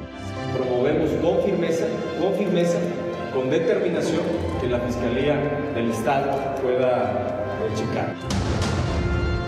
El exgobernador de Nuevo León, Jaime Rodríguez Calderón, se quedará en la cárcel. El Bronco fue vinculado a proceso por delitos electorales. La alcaldesa suspendida de Cuauhtémoc, Sandra Cuevas, pide licencia para separarse de su cargo por 15 días. Morena dice que este recurso es improcedente porque la funcionaria está suspendida. Día 22 de la guerra. Rusia moviliza más tropas ante la falta de avances y resistencia de Ucrania. En la madrugada tropas rusas atacaron otro edificio residencial en Kiev mientras que en Chernigov murieron 53 civiles. Y en la mañanera de hoy, el gobierno federal presentó los avances en las investigaciones de los asesinatos de seis periodistas. El subsecretario de Seguridad, Ricardo Mejía, dijo que no hay detenidos en el caso de José Luis Gamboa. Sobre Margarito Martínez, dijo que hay 10 detenidos, 3 vinculados a proceso. Sobre Lourdes Maldonado hay tres personas vinculadas a proceso. Sobre Ever López hay dos personas detenidas por su autoría intelectual. Sobre Juan Carlos Muñiz hay un detenido, ya fue vinculado a proceso. Sobre el reciente asesinato del periodista Armando Linares en Zitácuaro, Michoacán, ya tienen identificados, dijeron, a los sicarios. Ya están identificados los sujetos probables autores materiales del homicidio de Armando Linares. Vamos a seguir con las investigaciones y estamos muy cerca de la Fiscalía y del gobierno de Michoacán. El presidente minimizó la inseguridad y la violencia por la que pasa Michoacán. No quiso hablar de los asesinatos de periodistas ni tampoco de la muerte del presidente municipal de Aguililla, César Arturo Valencia. Criticó a los neoliberales, al Parlamento Europeo de nuevo, porque piden que cambie la retórica de su discurso. Pero no me voy a cansar de decirlo, porque esa es la diferencia. Antes los crímenes tenían que ver con el Estado. El violador principal de los derechos humanos era el Estado. Ahora no es así. Y sobre la masacre en San José de Gracia, Michoacán, el subsecretario Mejía descartó que hayan sido 17 las personas fallecidas. Destacó que hay seis órdenes de aprehensión en contra de los probables responsables de este crimen y adelantó que se va a ofrecer una recompensa por información sobre el paradero de los señalados. Que, como lo informó el fiscal de Michoacán, Adrián López, y, con quien y con el gobernador estamos muy en comunicación. Hay ya una orden de búsqueda y una recompensa con base en la ley de Michoacán y comentar que se han identificado, como lo dijo el fiscal, 11 perfiles genéticos de posibles víctimas. Y sobre el caso del Estadio Corregidora en Querétaro, se giraron 35 órdenes de cateo en cinco municipios para localizar indicios de personas involucradas. Ricardo Mejía informó que ya hay 25 personas detenidas, cuatro de ellas por tentativa de homicidio, los otros por violencia en espectáculos y estadios. Señalar que no hubo, como se informó eh, en redes al momento, ninguna persona que perdiera la vida y el día de hoy se espera que la última persona herida eh, salga ya del hospital, con lo cual ya todos estarían fuera de peligro. Bueno, y en materia de seguridad, la incidencia delictiva en México nos dicen bajó 33% del 2018 al 2022. Los delitos del fuero federal como eh, delitos contra la salud, fiscales, financieros se redujeron. Sin embargo, los delitos relacionados con armas y explosivos, estos aumentaron 5.9%. Los delitos patrimoniales, 10.1%. Rosa Isela Rodríguez, la secretaria de Seguridad, aseguró que la estrategia que están aplicando sí funciona.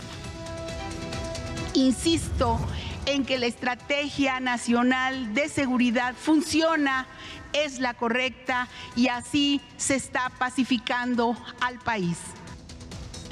En delitos del fuero común, el feminicidio registró una disminución del 29.2% de agosto del 2021 a febrero de este año. La extorsión se redujo también 17.1%. El homicidio doloso bajó 26.4% del 2018 al 2022. Sin embargo, sobre este último delito siguen siendo seis entidades las que concentran el 50% de los crímenes. Michoacán, Guanajuato, Baja California, Estado de México, Jalisco y Chihuahua. Además, la secretaria Rosa Isela Rodríguez explicó el aumento en el delito de secuestro en febrero. En el caso de víctimas de un evento en el estado de Veracruz, un solo evento tuvo un secuestro, una privación de la libertad de 22 migrantes y subió el número de víctimas. E inmediatamente fueron liberados y fueron sancionados los responsables. ¿Qué más pasó y se dijo en la mañanera? Paco Nieto, ¿cómo estás desde Palacio Nacional? Buen día. Adela, ¿qué tal? Muy buenos días. Pues a raíz de los largos traslados que se harán al Aeropuerto Internacional Felipe Ángeles, estos pues, serán compensados con menos tiempo de espera.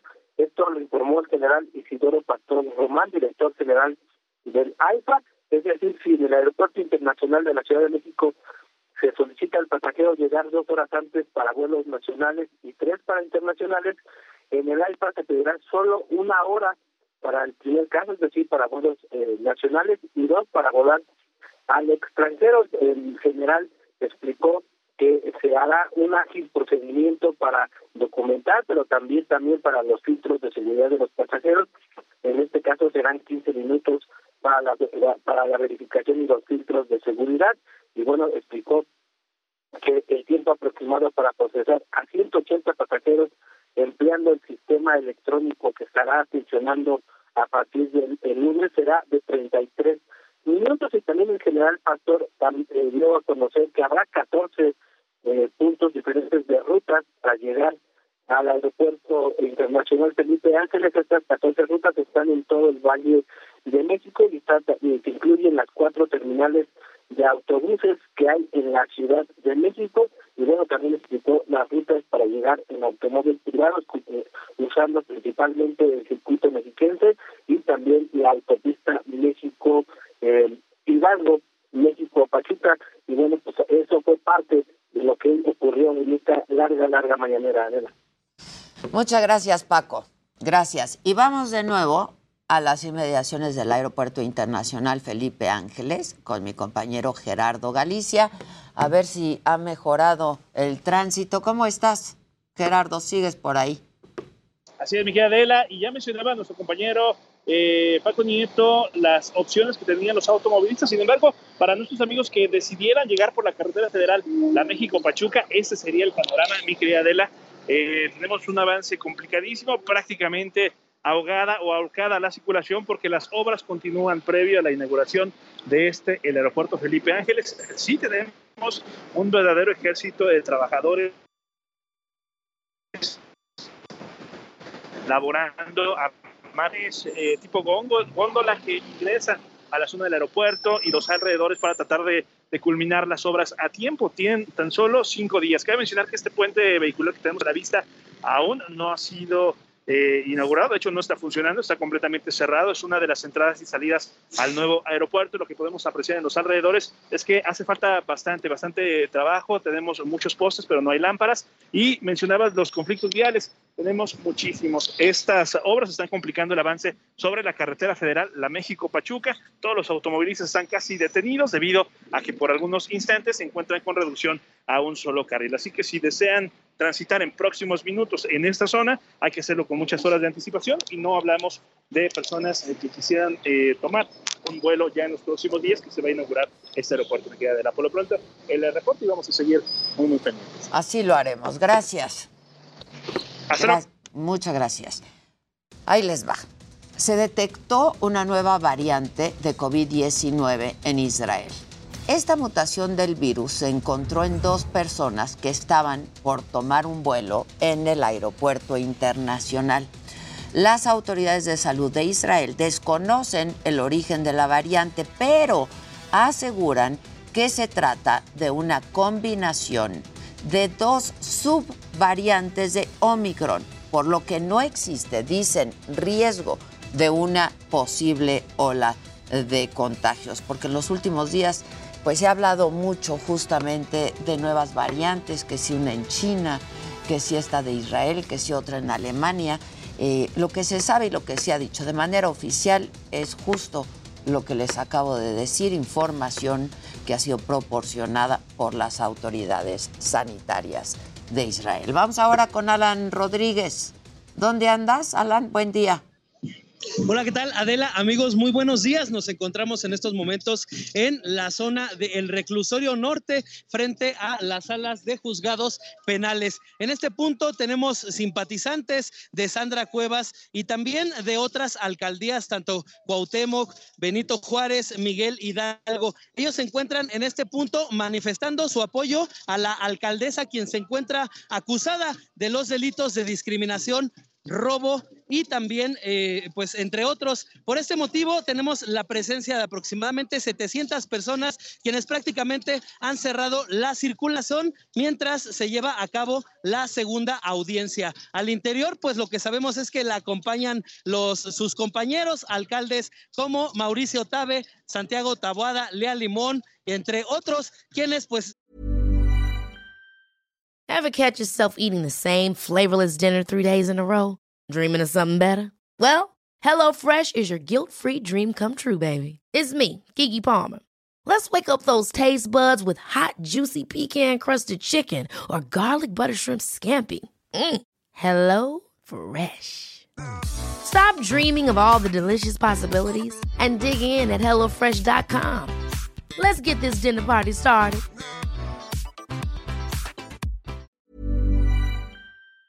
Prácticamente están manifestándole su completo apoyo. Y una de las cosas que comentan es que esta situación de las acusaciones se tratan simplemente de una persecución política. Nosotros estamos muy al pendiente del momento en el que se dé su salida y con esto conocer si será finalmente vinculada a un proceso y cuáles serán las medidas cautelares que se le apliquen. Por lo pronto, Adela, amigos, nosotros continuamos al pendiente y este es el reporte. Oye, Alan, estas personas.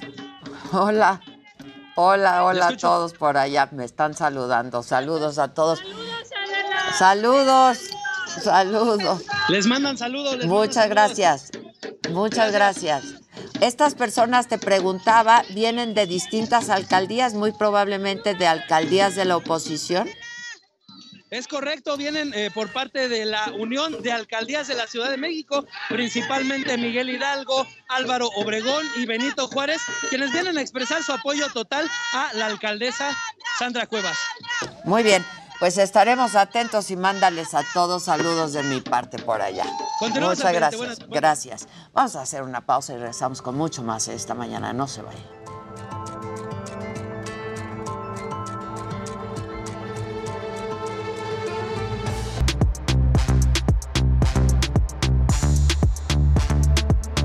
Estaba Néstor Núñez, puro robadero. Bueno, es que estamos leyendo los comentarios de la gente que nos sigue por YouTube. eh, y bueno, pues por supuesto los suyos también aquí por el WhatsApp, que no tiene maca todavía. Pásenme el WhatsApp. Pásenme el WhatsApp. Ahí está. Este. Yo me paro de una vez. Y ahí está nuestro teléfono, está apareciendo en su pantalla el QR para que puedan. La pura tecnología. La pura tecnología. Puedan mandarnos este, mensajes de audio, texto, Gracias. lo que quieran. Oye, hablando de tecnología, Claro. ¿podemos pasar el videito que te mandé ayer? Sí, por supuesto. Porque nos Y preguntaron. el meme que me acabas de mandar bueno, del aeropuerto es- está increíble. No, eh, eh, nos preguntaban del tema de los podcasts y si el programa se escuchaba en podcast o no, y sobre todo preguntaban si se podía pedir con Alexa. Sí puede hacer, así que lo hic- hicimos un micro video muy sencillo. Está Lo ponen ahí en, padrísimo. en cabina nada más para que vean que sí se puede. Vamos. Alexa, reproduce el último podcast de Me lo dijo Adela. Reproduciendo Me lo dijo Adela con Adela Micha en Amazon Music. Aquí tienes el último episodio. Adela Micha con todas las noticias en el Heraldo Televisión 16 de marzo de 2022.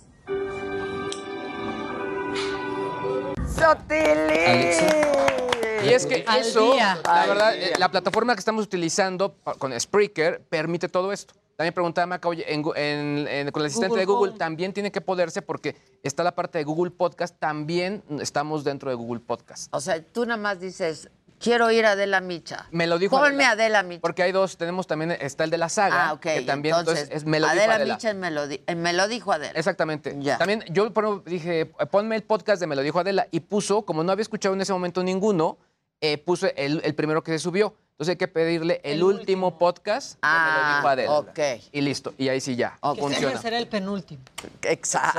Exacto. Buen punto, buen punto. Oye, ya me está poniendo aquí un tiro a gol. Es que ya que andamos con tecnología, yo traigo un video que poner también que tiene que ver con tecnología. Porque ¿quién es la voz de Siri?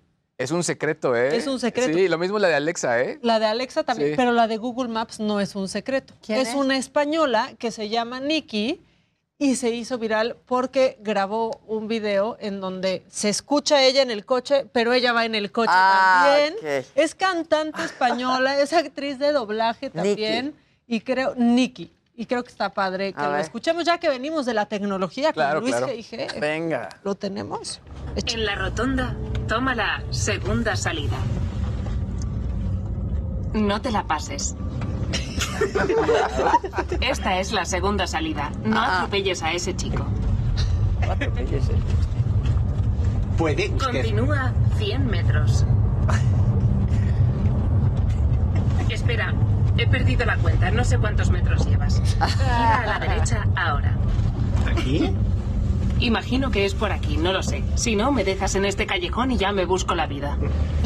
Está Se llama Nikki increíble. García, se hizo viral haciendo este video y ella es la voz está de Google guapa. Maps. La Nikki. Está guapa la A que- guapa. A que quisiera entrarla en su coche, compañeros. Así está guapa la Nikki. Está padre. Es a, a la voz a la que sí le hacen caso, a la única mujer a la que muchos hombres le hacen caso es Nikki. Sí, oye, ya dicen por aquí, ya me activaste mi Alexa. Eso, eso es lo que intentábamos Eso. también. Oiga, Muy bueno, bien. y ya que estamos hablando de tecnología. ¡Ay, qué bárbaro! Todo aquí está conectado. Bueno, pareciera que fue hace muy poco, ¿no? Que estábamos muy emocionados por la recepción de Noche de Fuego de Tatiana Hueso en el Festival de Cannes. Parece que el Festival de Cannes pues, fue hace muy poco tiempo. El tiempo vuela y bueno, el Festival de Cannes, la edición número 75, otra vez ya está a la vuelta de la esquina, va a ser del 17 al 28 de mayo y TikTok anunció una sociedad con el Festival de Cannes para mostrar de una manera pues mucho más íntima todo lo que pasa alrededor del festival.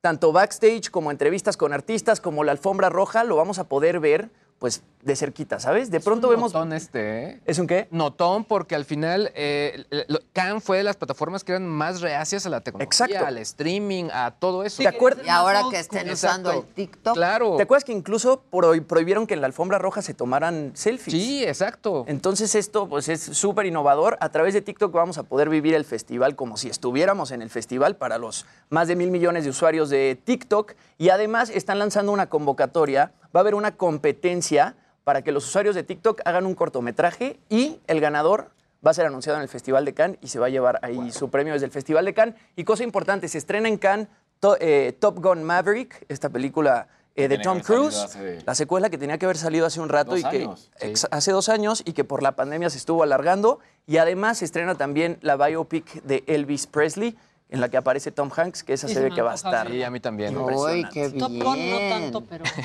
pero lo otro... Opinamos lo mismo. Está bueno. Y ya que Jimmy, no, no Ah. tiene nada que ver. No tiene nada que ver con eso. No tiene nada que ver, pero han de saber que a veces pasamos, Adela Micha y yo, noches en vela, viendo casitos. ¿Qué es un casito? Caso cerrado con la doctora Polo y en vacaciones lo disfrutamos y en cualquier momento de estrés. Bueno, un casito. Un casito. Para Un desestresarnos. Sí, como de, vemos un casito y, y nos vamos a dormir. ca- Sí, nos vamos a dormir. Porque Bueno. después de un día muy difícil, un, Un casito. casito. Bueno, les quiero contar que una vez Que Adela me contó. que la de, telenovela Es que tienes que Pablo". ver este porque hasta la secuestraron y entonces estaba ahí detenida. Y yo, pero no creo que. No, pero sí pasó y estaba la policía. Bueno. Esta niña, esta joven se acaba de hacer viral, es mexicana y se acaba de hacer viral porque sus papás llegaron y le dijeron, nos vamos a ir a Estados Unidos cuando estaba chiquita. Omitieron decirle que era para salir en caso cerrado. ¡No! Entonces, aquí está la crónica de Lia Kath, o Kate, no sé cómo se pronuncie, Kathy, pero, ¿no? o Kathy, Kathy. Este, pero es bien paisana nuestra y este, cuenta qué pasó cuando ella tenía ocho años. Está increíble, a ver. Primero, yo a los ocho años, cuando mis papás me dicen que nos íbamos a ir de viaje a Estados Unidos en dos días para ir a trabajar y grabar un programa famoso. ¿ok? Ahora, por favor, pongan la parte 2, porque se, o sea, esto tiene dos. tres entregas. de lo- todo lo que pasó, todo el chisme. Y pues ya les digo, me- nos dijeron, este está este script. Y tienen que decir todo esto y todo esto. Y obviamente no te lo tienes que aprender de memoria, nada más tienes que tener en mente qué cosas tienes que decir, qué cosas no. Entonces nos dijeron, miren, así está la dinámica. Les vamos a pagar inicial, no, no eran 50 dólares, creo que sí, para mis papás, porque aparte cabe recalcar que mis papás también salen en el caso, salen mis papás, que No. sí son mis papás en la vida real, sale mi hermana y salgo yo. Mi hermana es más chica y pues ella salía de bebé. Y como que todo el trama giraba alrededor de que mis papás tenían una banda y yo me sabía las canciones eran canciones con muchas groserías. Y pues como una niñada de 8 años iba a saber las canciones con groserías y aparte se las cantaba mi hermana. A la bebé. Este, ya estaba todo, todo eso. Y les digo, me dijeron, tienes que decir groserías mientras le estés cantando porque así es la canción. Y agarré y yo dije, no, ¿cómo voy a decir groserías? ¿Cómo las voy a decir? Y me dijeron, va, te vamos a pagar lo mismo que tus papás si vas y dices las groserías. Y yo de que, 50 dólares, o sea, 50 dólares. Y aparte mis papás me dijeron de que eran 100% para mí, yo me podía comprar lo que yo quisiera. Y aparte, pues cabe recalcar que pues en ese entonces, pues para nosotros valían más los dólares. O sea, ahorita no está como en 20 y tanto, pero pues era más dinero. Ahorita seguramente ya vieron un comentario que decían que ahorita están pagando más, pero pues a mí en ese entonces pues me pagaron 50. Y este, 50 dólares. Y se fueron pues, a. Estados Unidos. Llegan al día siguiente, nos recogen a la hora que dicen, nos dan de desayunar, nos dicen, aquí van a estar en esta sala y de aquí no sé, o sea, tienen que quedarse aquí estudiando, estudiando, estudiando y les vamos a avisar cuando lleguen. Porque también cabe recalcar que no éramos los únicos, o sea, habían varias personas con las que estaban ahí como esperando también y estudiando y todo, porque no graban solo un caso al día, graban como cinco al día. Y pues sí es como una producción que sí está cañona, la verdad. Sí está muy heavy y ya nos dicen, va, ya les toca. Y para esto antes tenemos que grabar unas cápsulas, que eran donde yo decía groserías y todo eso. Y pues ya, me dicen que hiciera todo esto de la, de la cápsula, que ahorita se las voy a poner. No crean que no, ahorita se las voy a poner. Miren, regrésenme, Y, regrésenme pues si ya, quieren. Nos dice... Ahí está la crónica. Pero también subió el la- casito. yo quiero ver el Vámonos casito. hasta la parte 4 del casito, por favor, en donde podemos ver a esta niñita. Llegando con la doctora Polo a exponer su casa por Está 50 dólares. increíble. Ah, bueno. Vamos a saltar Y una visita a Miami. Y una visita, Una a visita a Miami. A ver. A la niña.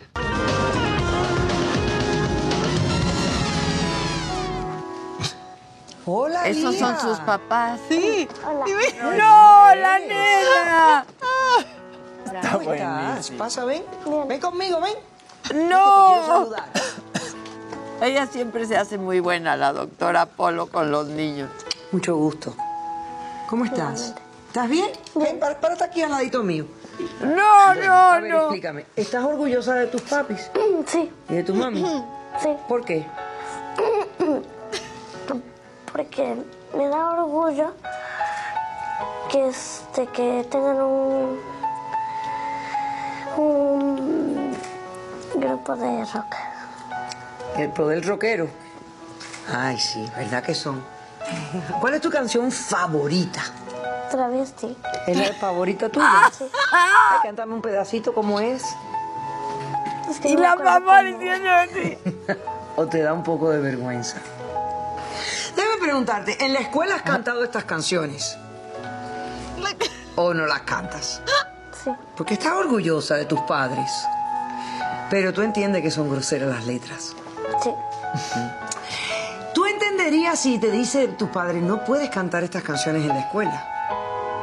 Sí. ¿Lo harías? Aunque te digan que no lo hagas. No. O sea, tú haces lo que te dicen tus padres. Sí. Los respetas. Gracias. ¿Algo que más que me quieras decir? No. Muy bien. Gracias, un besito.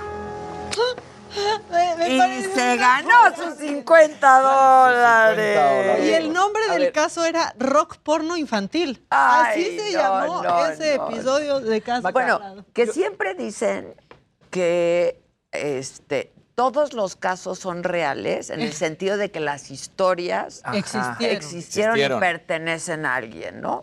Que no necesariamente las personas que van a Como mujer, casos de la vida real. ¿no? O Que como reales. Anna. Todos son reales excepto los excepto inventados. los inventados. Oye, pero yo voy a balconear a alguien, uno de mis mejores amigos. ¿Fue? También estuvo en caso cerrado. personas Yo también. Y Obviamente, me Seriani. me acaba de escribir. Seriani. Seriani fue caso cerrado. No, Seriani se la pasa en caso cerrado. ¿Es en serio? Sí, porque eh, dice, siempre- dice la doctora Polo, y mi amigo Seriani, ¿qué piensa? Un querido amigo. Que- Y está entre el público, Seriani. Órale. Mira nada más. Sí. Y un Pero amigo yo tengo un ¿qué cuate que a los 18 años Le también se fue a Miami y también le pagaron este, pues, 50 dolaritos. viaje? Y el viaje. Y el y, pues, viaje su a visita a Miami. Y era un diseñador gráfico que, no sé, el video está muy chistoso. Obviamente él lo guarda y lo esconde de todo el mundo para que nadie lo vea. ¿Le Pero da si pena? lo encuentro, Pero es que mucha. ¿Por qué les da pena? Es el mejor programa cómico de la Es televisión. Te mueres de risa. Mucha gente en México fue a caso cerrado porque decían, ay, es un programa que se hace en Miami, que sale en Estados Unidos, nadie nunca se va a enterar. Fueron por el viaje, para que les dieran una lana, y años Claro. después se han hecho virales en YouTube por lo inverosímil de algunos casos. No, no, no, O no, sea- no. Hay uno que se llama Kitty Katy, ¿no? Que trata de Kitty Katy. En el chat nos dicen Inolvidable. Susan Bennett es la voz de Siri. Que la voz de Siri se llama Ah, Susan Bennett. pero ¿Le has sí, visto no, su sí, sí, carita? su cara y todo. Ya hasta la busqué ahorita y estaba en CNN. Y dando eh, pie a mí mismo. Hasta nos cerró la, la crónica Ya del nos caso que cerraste iba a la crónica Adela, del caso del que iba el Kitikati, ¿Qué pasa que ahí? trata de pues este submundo del S&M, ¿no? De la, del sadomasoquismo y de la gente Órale. que lo practica. Y yo, o sea, de verdad decía, no es posible, esto no es posible. Entonces, digo, yo no sé, yo sí sé que hay mucha gente que lo practica, el SM. Hay mucha gente también, pues, que vive en ese mundo, pues, gente que conocemos, ¿no? Sí. De hecho, que tiene a su amo y, y una es sumisa. Amo, No, exacto. Pero esta era una mascota. ¿Cómo? O sea, dentro del SM Ah, de esos que los agarran como con como Era perros. Lo traía con correa. Sí, güey. Y con la bola esa en la boca. Y era así. una Kitty y entonces traía su rabo y traía sus orejas y decía que pues ella sí vivía, ¿no? Esténse. Con rabo y es con durísimo. orejas. Con rabo y con orejas que así iba a la universidad. Maca, de verdad, yo decía, esto no puede estar Le daban pasando. sus premios y daba la patita. O sea, ¿Y así se mantuvo? así se mantuvo y así iba a la universidad. Rápidamente, una persona me escribió que estuvo ahí. En casito. en en Todo en uno mundo estuvo en casos, algo de casos. Que le pagaron 200 dólares y su caso era: mi novia me quería matar con sexo oral y cianuro. Dale. No, no, no. ¿Cuánta gente no llegó a ir? Porque hay miles de casos. Y muchos chilangos que de verdad decían, nunca nadie va a saber. No, no, yo no, saco no. viaje a Miami. Bueno, la verdad, tu nota. Que viene Ah, hombre. mucho al Ya, caso. ya hablando del caso, Sí, que seguro ¿cuál es tu caso? Hay, hay por todas partes. Tú dime, ¿quieres tecnología o quieres lo que pues es, no. es que este fin de semana eh, ya hay Fórmula 1, ya regresa la Fórmula 1. comienza a calentar motores y lo divertido de esto es que se presentaron a los pilotos con los alias de cómo los reconocen.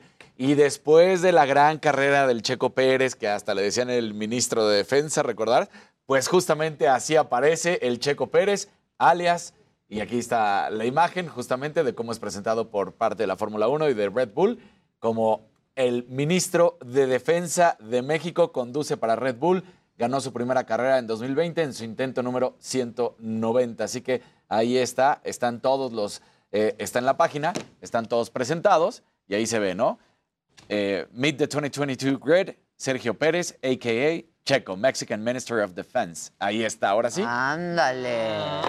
Oye, ¿y Ah, regresa Luis Hamilton o no? Reg- no, ya. Desde Sí, ya hace un mes ya quedó. Ah, de hecho, bueno. ahí aparece Luis El Hamilton de la arriba. defensa me da más Entonces- confianza. Ahí está el Checo Sí, Pérez.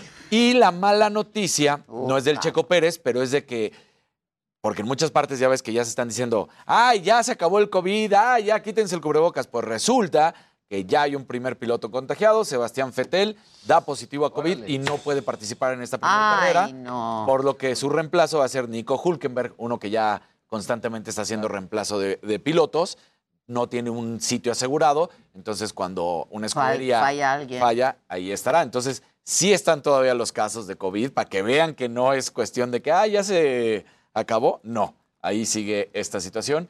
Y bueno, nada más para finalizar, en lo tecnológico, Bien, Spotify anunció ya el acuerdo. Me preguntabas justamente Sí, qué claro. era esto con el Barcelona. El Barça tiene hoy en día 1.350 millones de euros de deuda. De deuda. Uy, debe un... Prácticamente en tres jugadores se fueron 600 millones, en Griezmann, en Mbappé y en Coutinho. Y de los seis, de los tres, solamente los va a poder vender prácticamente 50 millones, o sea, es una pérdida de 550. Ante esta problemática que está teniendo y que está en números rojísimos, logra un acuerdo con Spotify para que pase algo. Se va a llamar ahora el estadio, bueno, en la playera va a estar Spotify al centro y el estadio va a cambiar al nombre eh, Spotify No Camp. Lo cual, para la gente que diga, ¿cómo es esto? Pues piensen en Estados Unidos, es el mejor ejemplo, y ahí en americano, en básquetbol, Pues en todos béisbol, su- todos los estadios se llama, por ejemplo, el AT&T Stadium, que es la casa de los vaqueros, o también de los gigantes en béisbol de San Francisco, y así. Y así se hacen Y de así lana. se hace. Entonces, lo, lo interesante y lo, lo bueno que hace el Barcelona es que mantiene el nombre No Camp. O sea, es Spotify No Camp, pero no es Estadio Spotify. Entonces, Sí, sí, me lo comentabas, ¿no? Como algunos este, equipos de básquet y equipos de americano en Estados Unidos que justo usan eh, el nombre de marcas para, Exacto. pues, para obtener inversión. ¿no? Son cuatro años, 80 millones de dólares por año, así que Está pues, muy bien. Bien, para tratar de rescatar de alguna manera. Oye, que Alex Tienda también estuvo en el caso cerrado. Sí, Que lo pase. youtubers, ¿eh? El sexo con vegetales era el Sexo tema. con vegetales, con Alex Tienda. Acuérdate que se llama Ya te lo mandé. Oscarito. ¿Qué dice Oscar? Jugaron conmigo en caso cerrado, dice Oscar Alejandro aquí. ¿Cómo jugaron? Pues no sé, pero bueno, aquí está otro youtuber que estaban. O sea, al final creo que hay un montón de gente, sobre todo creo que es Mucha gente que gente estudiaba está actuación diciendo. y se lanzaban allá. Pues claro. Y los Claro, casteaban. Claro, modelos, o- Exactamente. ¿no? David Alguien está diciendo a mi novio también y este y de público, nada más Ah, y que les pagaban por, Por ir. ir. A Ay, ver a la de Alex público sí. Tienda. Ahí está. Mira, Pero podemos escuchar su caso. De caso caso cerrado cerrado a Ucrania y a Ucrania, Afganistán, sí. exacto. Muy bien, doctora, buenas tardes. Yo estoy demandando el día de hoy a mi esposa. Eh, exijo que me pague la cantidad de 5 mil dólares. Traigo aquí el recibo médico por una enfermedad que me contagió. Y también quiero Está nervioso que Ale- ir a terapia sexual, ya que se ha negado. Si ella no acepta la terapia sexual, entonces exijo el divorcio y los 5 mil dólares. Todo este relajo de, bueno, de, de la enfermedad y todo esto que me, me pegó Ajá. se dio a causa de que mi esposa me ha estado poniendo el cuerno, teniendo sexo vegetariano.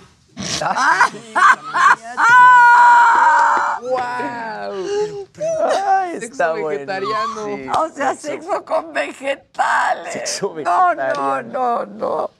Pues sí, un día estás en caso cerrado y al otro en Ucrania. O Afganistán. O Y Afganistán. al rato eres documentalista. Está increíble. No, aquí dice otro di- eh, que su hermano o su cuñado salía de profesor de matemáticas homosexual, en caso cerrado. No. Sí. Y luego dicen, aquí es verdad, hay una comunidad que se visten de botargas de animales, dice Rotergo. Eh, pues Alex Tienda, está muy chistoso. Muy chistoso. Este, ¿eh? ¿Qué dicen? Mi cuñado fue profesor de matemáticas Ah, ese sexual es en el caso que cerrado. dijo. Este, bueno. El chico que rescata perros de Benitos House sale también en caso cerrado.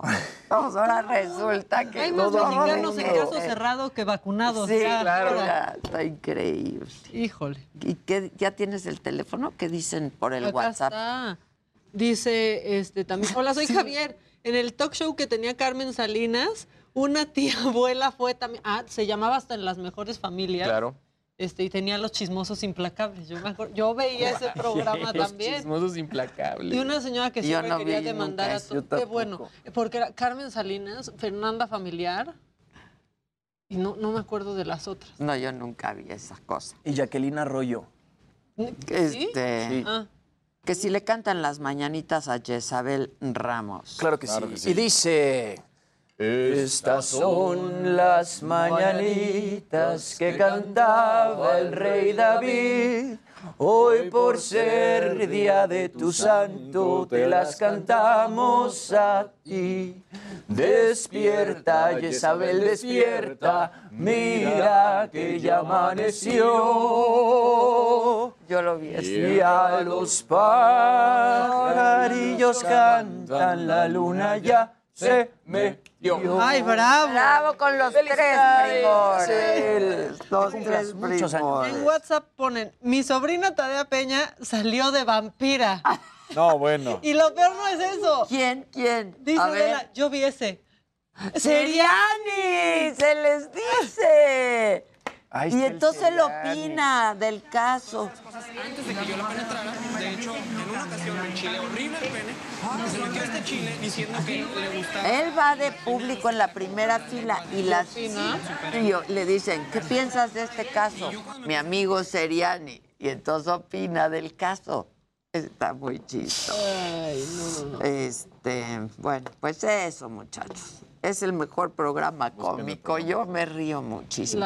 Oye, pero para no ser actores, pues lo hacen bien. Sí. ¿Cómo? O sea, No, para ser gente que nunca ha estado enfrente Dice de una Sandra. cámara. Ese secuestro sí me lo creí y fue intensísimo. Y Adela me decía, mira cómo está la doctora Polo, está muy nerviosa, está muy nerviosa. Está exagerando, pinche. Sandra. Salinas dice, Ya hola, una saben amiga cómo es. ya saben cómo es ella. Que le fue mal porque dice, hola, una amiga cercana fue con Rocío y le pagaron 500 pesos y un lunch. Y un lonche. Ah, ah, un Un lonche. lonche. Nada más un Sánchez Bueno, eso siempre lo hemos sabido, la verdad. Claro. Pero según esto, que los casos que le llegan, o Sí sea, son, que reciben, si es que le llegan. ¿No? Es una dramatización. Es una Dramatización. Sí, son recreados. Una dramatización. Bueno. Está muy chistoso. Que Miguel Luis también fue a caso cerrado.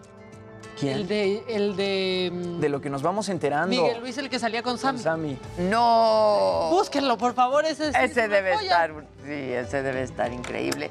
Hacemos una pausa y volvemos con más. No se vayan. ¿A qué hora llega Mauricio? Mauricio Martínez debería llegar ahora mismo. Ahora A las mismo. 11 de la mañana. Dicen, está más fácil llegar a caso cerrado que al AIFA. Qué fácil, fácil. Y te cuesta menos. Sí. Oye, cuéntame un poco, porque de verdad no tengo idea.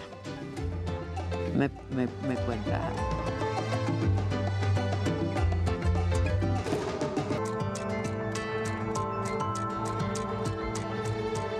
Ya sé. Sube ahí fotos Disculpen, seguimos con lo de los casitos. con la doctora Pero Polo. ya- ya Evita Álvarez dice que Siriani alguna vez dijo que era su amiga y que por eso iba constantemente. Siempre lo pre- la, eh, la doctora Polo lo presenta como mi amigo Seriani. Sí. Son muy que dice amigos. Eva. Siriani lo dijo. Que Sería por ni eso iba a mándala a la saga. Así, a ver, a ver, a ver. Está precioso. Manda. Está precioso. Bueno, ¿qué más dice la banda? Pues nada, siguen, o sea, ya, yo creo que podemos concluir con que todos conocemos a alguien que fue. Ay, ah, caray, eres Ah, tú. caray, soy yo. Ah, caray. Ah, caray, Ah, caray. soy yo. Este, dicen en WhatsApp, porfis que Jimmy me mande un beso, dice Tania. Un besote, Tania. Un. Bueno, ya grande. llega Mauricio, ¿eh? Este, ah, mira, mira, mira, Ceci Juárez, hola, buenos días, saludos. La empresa que reporté ayer por discriminación es Mega Servicios de México. Ok. La señorita Sanet Ca- Cerecedo fue quien declinó mi selección por ser mujer trans. No, pues no. Exacto. Es ¿De que qué era la vacante, mana? Justo ayer nos dijo, oiga, no, y a la doctora Polo la pueden seguir en arroba Ana Polo TV en Instagram. No sé por qué Sí. tienen ese rumor. Ahí cuando voy a la cotorriza, no. El 24 me invitaron al programa del burro. Perdiendo el juicio. Perdiendo el juicio, justamente hablando de casos, ¿no? Perdiendo el juicio. Y entonces pedí que Maca fuera de testigo. Yo voy a ir. Va a estar buenísimo. Va a estar Va a bueno. estar Dije, divertido. sí acepto, pero que Maca vaya de Y con la cotorriza también te llevas bien, ¿no, Ale? Sí, con Slobotsky y claro. Ricardo son chistosos. Muy, muy chistosos. Voy a ir, voy a ir. Les ha ido muy bien. Ahora que esté en mi road trip de promoción del relanzamiento de la saga. ¿Ya llegó Mauricio? Pues que Ay, pase. Mauricio. No, ya está aquí. Que pase, Mauricio. Pase, Ya había un guapo, entonces ya llegó Mauricio. Velo, ahí está. Ahí está Mauricio. ¿Cómo estás, Mauricio, querido? Muy bien también. ¿Cómo te va? Ay, Pues qué rico andamos. hueles. A la orden. Uh, ¿A la orden? Gracias. A la orden, a la, La orden. loción, la loción. Ah, sí. Qué rica. ¿Qué Muchas es? gracias. ¿Puedes decir marcas? Sí. Savage. Savage. que anuncia Ah. Johnny Depp, creo. Johnny Depp. ¿Cómo Sí, estás, Maca? Savage. Muy ¿Cómo bien? ¿tú? Bendito sea Pues te Hola. presentamos Hola, a ¿Estás, Luis, a ¿Cómo estás, Luis? Dani, al Jimmy. ¿Cómo estás, Jimmy? ¿Qué onda, Sí? ¿Cómo Hola. estás? Bien, gracias. Gracias, Ya, sí. pues tuvimos pues ya, como intercambios. en redes sociales. En redes. Sí. Ah, sí, ok, gracias. ok. Oye, entiendo que ya presentaste la denuncia Ya, formal. ayer. Ayer. Cuéntanos. Ayer fui al Ministerio Público, al búnker, a, a realizar la, la denuncia formal por acoso y abuso sexual. Y luego estuve cinco horas en la evaluación psicológica. Ya. Durísimo, pero ¿Ah, sí? Pues hay que hacerse, ¿no? Sí, pues te hacen revivir absolutamente todo. Y pues es algo que yo ya tenía O sea, tienes guardado en un cajón hace como 20 contar años. todo Sí, con lujo de detalle. con lujo de detalle. Y pues lo tenías guardado en un cajón, pero yo creo que un, un Trabajado evento también. así en la vida no se olvida. No, jamás, jamás, jamás. Lo decía ahorita que estaba platicando con unas amigas que yo hasta la fecha no, no puedo escuchar música ni de Magneto, ni de Mercurio, ni de Faye. Me, me dan escalofríos, no puedo. Eh, las imágenes que yo tengo de discos de oro de esos grupos y de esa cantante, y, y luego imágenes de este hombre, Antonio Berumen, con el Papa Juan Pablo II y Norberto Rivera, y vamos, eh, gente de la esfera de la Iglesia Católica poderosa. eh, Que él tenía muchos contactos ahí. tiene todavía. Tiene, sí, tiene muchos todavía. contactos Es- ahí. Tengo entendido que es representante de México en el Vaticano o algo Sí, así. sí, sí, sí. Eh, vamos. ¿Y qué te anima a presentar? A mí me inspiró Sasha. Primero a hacerlo público. Agradezco públicamente, Sasha, eh, por el valor que tuvo, porque no es algo fácil denunciar a tu agresor, eh, a, a quien te violentó, a quien eh, violó tu integridad, tu intimidad, tu cuerpo, tus sueños, todo. Es, no es algo fácil y hacerlo públicamente menos, más cuando eres figura pública, porque es un tema que sabes que va a generar morbo, que va a generar que lo pueden banalizar inmediatamente, ¿no? Los programas de corazón o de chismes y demás. No es un tema No, es un muy, de muy serio. eso. Por eso estoy contigo. Por eso, gracias, gracias. por eso estoy aquí. Gracias, por eso estoy con ustedes, porque me ofrecen esa plataforma y de tratarlo con la seriedad que se requiere. Muy serio, muy porque es algo muy serio, es algo muy delicado y lo Muy más importante, Adela, es que la gente, creo que estamos condicionados a revictimizar a las víctimas de, de abuso o a- acoso sexual. Eh, hay comunicadores también en este país que me han llamado mentiroso, que me han llamado Sí. basura, que me han llamado tipejo, que me han llamado eh, adjetivos que ya no pienso repetir porque se ponen del lado de este agresor, porque dicen que son amigos de este agresor. Mm. Entonces están poniéndose, fíjate lo delicado que están haciendo En estas tela de personas. juicio. Se están poniendo en tela de juicio a la víctima de acoso y abuso sexual. Están revictimizándote y encima se están poniendo del lado de un criminal y diciendo que ponen, se ponen las manos al fuego. Por Entonces esa- ellos también están cometiendo un delito. Ellos también están del lado equivocado de la historia. Ellos están cometiendo un delito y están encubriendo y tapando y solapando a un abusador, a un criminal, a un delincuente como Antonio Berumen, que no solo abusó sexualmente de mí en el 2002, sino de muchísimos más. Ya tengo tantos testimonios es de- verdaderamente abrumador la cantidad de personas que me han Entiendo escrito. que tienes 14. Te... Ya, ya son más de 20. Allá son más. de Cada 20. día llegan y llegan y llegan. y Fíjate llegan. que yo el otro día Es comentaba con mi equipo de trabajo de producción y decía, yo creo que el Me Too, no necesariamente de mujeres, ni mucho menos, es esta cosa que retrata una época, ¿no? Claro. Retrata toda una época en, en el mundo, en México y en el mundo. todo el mundo, sí. ¿No? Apenas está empezando en México. Apenas. Yo, mira, vivo en Nueva York casi Se cinco va a años. abrir la caja de Allá es otra cosa. Allá te dan cursos. Yo que me desenvuelvo en Broadway, es mi carrera. Yo hago realmente teatro y con- conciertos. Ya casi no hago televisión. Pero cuando empiezas una producción, el primer día de ensayo, te conoces todo el elenco, la, la producción, el equipo creativo, todos, y te, te dan cursos sobre cómo denunciar un acoso sexual. Te, te dan, te, te pasan videos, hay una plataforma, hay una hotline, una línea telefónica anónima en la que te ofrecen apoyo si te atreves a denunciar. Eh, se toman muy en serio eh, un delito de índole sexual. es que es Aquí en México es vergonzoso cómo estamos de mal, cómo estamos acostumbrados, te digo, a darles plataformas a estas personas y darles poder y encubrirlos y tapar y tratar de intimidar a las víctimas, tratar de callarlos, tratar de amenazar, porque esta persona, Antonio Berumen, me lo hizo a mí, yo tenía 23 años, pero hay casos de personas que tenían 14. ¿Qué- ¿Quién no te dice que a lo mejor alguien a quien esta persona abusó, a lo mejor ya no está aquí y se quitó la vida? Porque son traumas que guardas mucho tiempo y te, te afecta muchísimo. Muchísimo. Y salir, tener el valor, la valentía de salir y dar la cara cuando sabes que se te va a venir todo el mundo encima, no es algo fácil. Por eso la gente no quiere hablar. Por eso los, los- el mayor temor que tenemos las víctimas de abuso sexual es que no nos crean, es que se, se nos revictimice. Mira, yo siempre lo he dicho en estas cámaras y en todos los espacios que he tenido a mi cargo. Cuando una víctima denuncia, hay que creerle. Claro. Cuando una víctima de abuso sexual, de acoso, denuncia, hay que Yo creerle. que gano de via- vi- viajar, comprar un vuelo de Nueva York a la Ciudad de México, en donde siquiera, ya no- yo no tengo familia aquí. Yo viví aquí porque trabajaba aquí. Yo no tengo familia aquí. Yo a México voy a Monterrey nada más. Nada más. Yo al DF ya no vengo. ¿Para qué? Ok. Yo ya no hago Y televisión. cuando vas no a trabajo Monterrey, vas a ver a tu familia nada más. Ya no viajo tanto a México. Yo estoy muy feliz en Nueva York. No tengo necesidad de estar aquí. No tengo Y necesidad. yo creo que te trae muy malos Y además es una, pero eso es mi deber cívico, es mi deber como hombre, es mi deber, es una labor que se tiene que hacer, porque si no lo hago yo, si no pones tu granito de arena, esto es creerle a todas las víctimas. El, el- el abo- el abuso y el acoso sexual no discrimina. Esto de ninguna manera es el Me Too. El Me Too es un movimiento de las mujeres. De las mujeres, que yo, pero- por supuesto que apoyo, Yo que soy aliado. también, y pero que- es lo mismo. y es, claro, que son causas hermanas. Son ¿no? causas y esto, hermanas. Pero a mí me están dando fuerza las mujeres. Mi, mi equipo de abogadas son puras mujeres.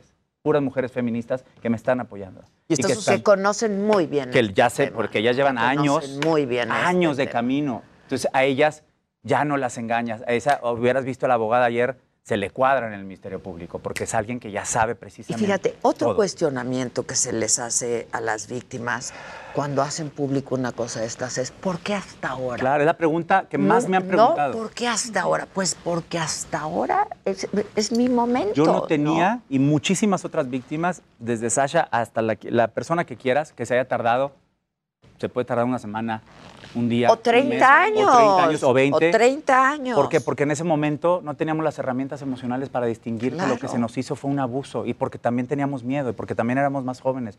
No teníamos carrera, no teníamos nombre, no teníamos prestigio, no teníamos credibilidad, no teníamos nada. Y estas personas en poder tenían absolutamente todo, a su favor para abusar de esta persona inocente que lo único que quería era buscar una oportunidad en un medio competitivísimo como es el medio del espectáculo. sí. Y producciones enteras, televisoras enteras, empresas enteras. Hay una corrupción eh, eh, eh, corporativa que protege a estos cerdos, porque no hay otra palabra que los defina mejor. Son cerdos, que además mezclan el mundo del espectáculo y lo manchan con delitos sexuales y además involucran a la Iglesia Católica. Este personaje está involucrado en altas esferas de la Iglesia Católica. Y a mí nadie me va a callar, nadie me va a detener, porque no estoy hablando nada más Yo por lo mí. aplaudo, ¿eh? Estoy hablando por todas las víctimas de abuso Que sexual. ojalá salieran. ¿eh? Ayer estaba viendo un video de The View en el programa de Estados Unidos a Ra- Rachel Evan Wood, que fue pareja de, de Marilyn Manson durante años y está denunciándolo, hizo, hizo un documental y demás, y ella lo dijo ayer, ¿no? Se me salieron las lágrimas cuando la escuché porque decía, a nosotros no nos creen, a los hombres menos. Sí. Claro. Porque a los hombres se nos condiciona que, ay, hombre, Siempre te eres el hombre, no pasa nada. Los hombres no lloran, los hombres, no lo digas. Hay gente que me ha dicho, ¿para qué lo dices? Si tu carrera ya está. No, ¿para qué? ¿Para qué te avientas esta avalancha de...? Porque lo tengo que decir, porque si yo que tengo voz, yo que tengo plataforma, yo que a mí la gente me, me ofrece estos espacios para poder denunciarlo, es, es decirles, hazlo tú también. ¿Quién no te Ojalá lo dice hagan, ¿eh? que una señora en Veracruz está viendo un programa de chismes y ve a la conductora decir, no le crean a este tipo porque está mintiendo? No, no, es Imagínate lo que esa persona que a lo mejor fue violada o acosada le, eh, siente. Si a él No le creen. no le creen, Claro, a mí ¿para qué menos, ¿para qué denuncio? digo? Y entonces siguen siendo Y la mayoría de los casos, cuando confiesas un delito sexual, Va. tu familia no te cree. Tu familia no te ¿Cómo fue en tu caso? En mi caso fue en el Mauricio? 2002. Sí, pero eh, a, a lo que voy, no quiero que me hagas Sí, todo el, el replanteamiento, la ayer. relatoria que, Sí. que hiciste ayer. Pero quiero saber tus sentimientos en ese momento. Es decir, tú sabías que algo estaba pasando Por mal, porque cuando yo, y- yo se lo digo siempre al público, cuando algo no te, sien- te hace sentir bien o te hace sentir mal, es que está mal. Dicen los gringos mucho, trust your gut. Sí, Y, trust your gut. Créele a tu intuición o a tu, a tu- A tu en el estómago, aquí, en tus entrañas, lo sientes. Hay algo ahí que dices, Está mal. sí, Es- es- ah, hay no un, me está haciendo rojo que se sentir está bien. Ojo, estos personajes tienen mucha labia. Estos personajes te seducen, te empiezan a decir halagos, te van envolviendo, te van porque realmente saben cómo hacerlo, porque además tienen un modus operandi y llevan años, décadas haciéndolo y haciéndolo igual. Las personas que se han acercado a mí, que también requiere mucho valor, porque muchos dicen, protégeme mi identidad, este hombre es muy vengativo, tengo mucho miedo. Todos, absolutamente todos, han dicho exactamente lo mismo que yo dije. ¿Cómo me fue decía lo el mismo, proceso? me dijo lo mismo, es que estás muy tenso, acuéstate en el piso, quítate la camisa. Cosas que, que- que son deplorables y que no es posible que gente en el poder siga dándole trabajo a estas personas y dándoles micrófono, dándoles poder, dándoles plataforma, que esta persona esté libre, que este criminal esté libre. Yo ya no quiero que abuse de nadie más, de nadie más. Él y todos los abusadores. puedes un poco responder a mi pregunta. Claro, claro, claro. Este, porque yo creo que eso ayudaría mucho a muchas personas que en este momento están siendo víctimas De o de abuso o de acoso. Claro. ¿Qué sentías tú en ese momento? Es decir, Me quedé helado. Me quedé helado. Me acuerdo y lo, lo describí, en, en mi denuncia lo describo. Me quedé helado porque hay, yo fui abusado sexualmente de niño también. Entonces me remonté a ese momento. Entonces te quedas petrificado, se te, cue- se te paraliza el cuerpo. No lo puedes creer, debieron haber pasado 6, 7 segundos, que se sintieron como si hubiera pasado un año y medio, ¿no? Hasta que reaccionas y yo a mis 23 años ¿Qué dije, hiciste? espérate, yo no necesito esto, no me toques. Me paré y me quería ir y todavía quería más y ya por fin lo empujé y le dije, no me vuelvas a poner un puto en dedo encima. Hijo de tu chingada madre. Y me fui, agarré mi mochila y me fui. Quería que me diera mi demo porque habíamos escuchado mi demo que estaba en su estéreo. No me lo dio y me fui. Y temblaba, ¿no? Yo sentía como en estas películas de suspenso que vas corriendo en el bosque la protagonista y que sientes que el serial killer va atrás de ti. Sí, Así sí, sentía. Obviamente no venía atrás de mí. Pedí un ecotaxi, que es el 2002, eran los Sí, bochos sí, los verdes, sí. Y los pedí, que además me decían, entonces yo de Monterrey venía a Nueva York, me decían, no te subas en esos. Apar- bueno. no, porque en esos te pueden secuestrar, pues en el 2002, ¿no? Y me después del- valió, que claro. me valió Sí, madre, claro. me subí en ese y yo temblaba y le hablé del taxi a mi mamá y me solté llorando a mi- con mi mamá. Eh, y me decía, ¿pero cómo? Pero hay que hacer algo. Le dije, no, mamá, es un hombre muy poderoso. No vaya a ser que me vaya a cancelar, que vaya con una llamada, él me puede destruir la carrera que todavía no tengo. Yo todavía estu- estoy estudiando en el CEA, vengo a estudiar en Nueva York. pero sí, lo, sí se lo dijiste a tu mamá. Claro, y mi mamá está de testigo. Y a mi mejor amiga, que es actriz muy famosa, que estudió conmigo en el CEA. Y ella lo sabe también. Y otro compañero que estuvo conmigo en Operación Triunfo, porque a- en Operación Triunfo tenemos la ventaja que tenemos una psicóloga adentro del Ujú. programa. Ya ves que lo transmitían por Skype. Sí, sí, sí. Y eh, la gente realmente nada más, si no tenías Sky, veías los conciertos los domingos, pero si ten- tenías Sky, nos veías a nosotros estudiar, to- tomar clases Sí, de me canto acuerdo, y me demás. acuerdo perfecto. Y había una psicóloga, María Almela, que fue además psicóloga mía durante muchos años, que una vez era terapia en grupo y nos hizo, eh, nos, nos incitó a compartir algún momento que Doloroso. nos haya marcado doloroso. Y a mí me acababa de pasar, esto acababa de pasar seis meses, ¿no? Antes, cinco meses antes. Entonces yo lo tenía todo muy fresco y yo tenía miedo, ¿no?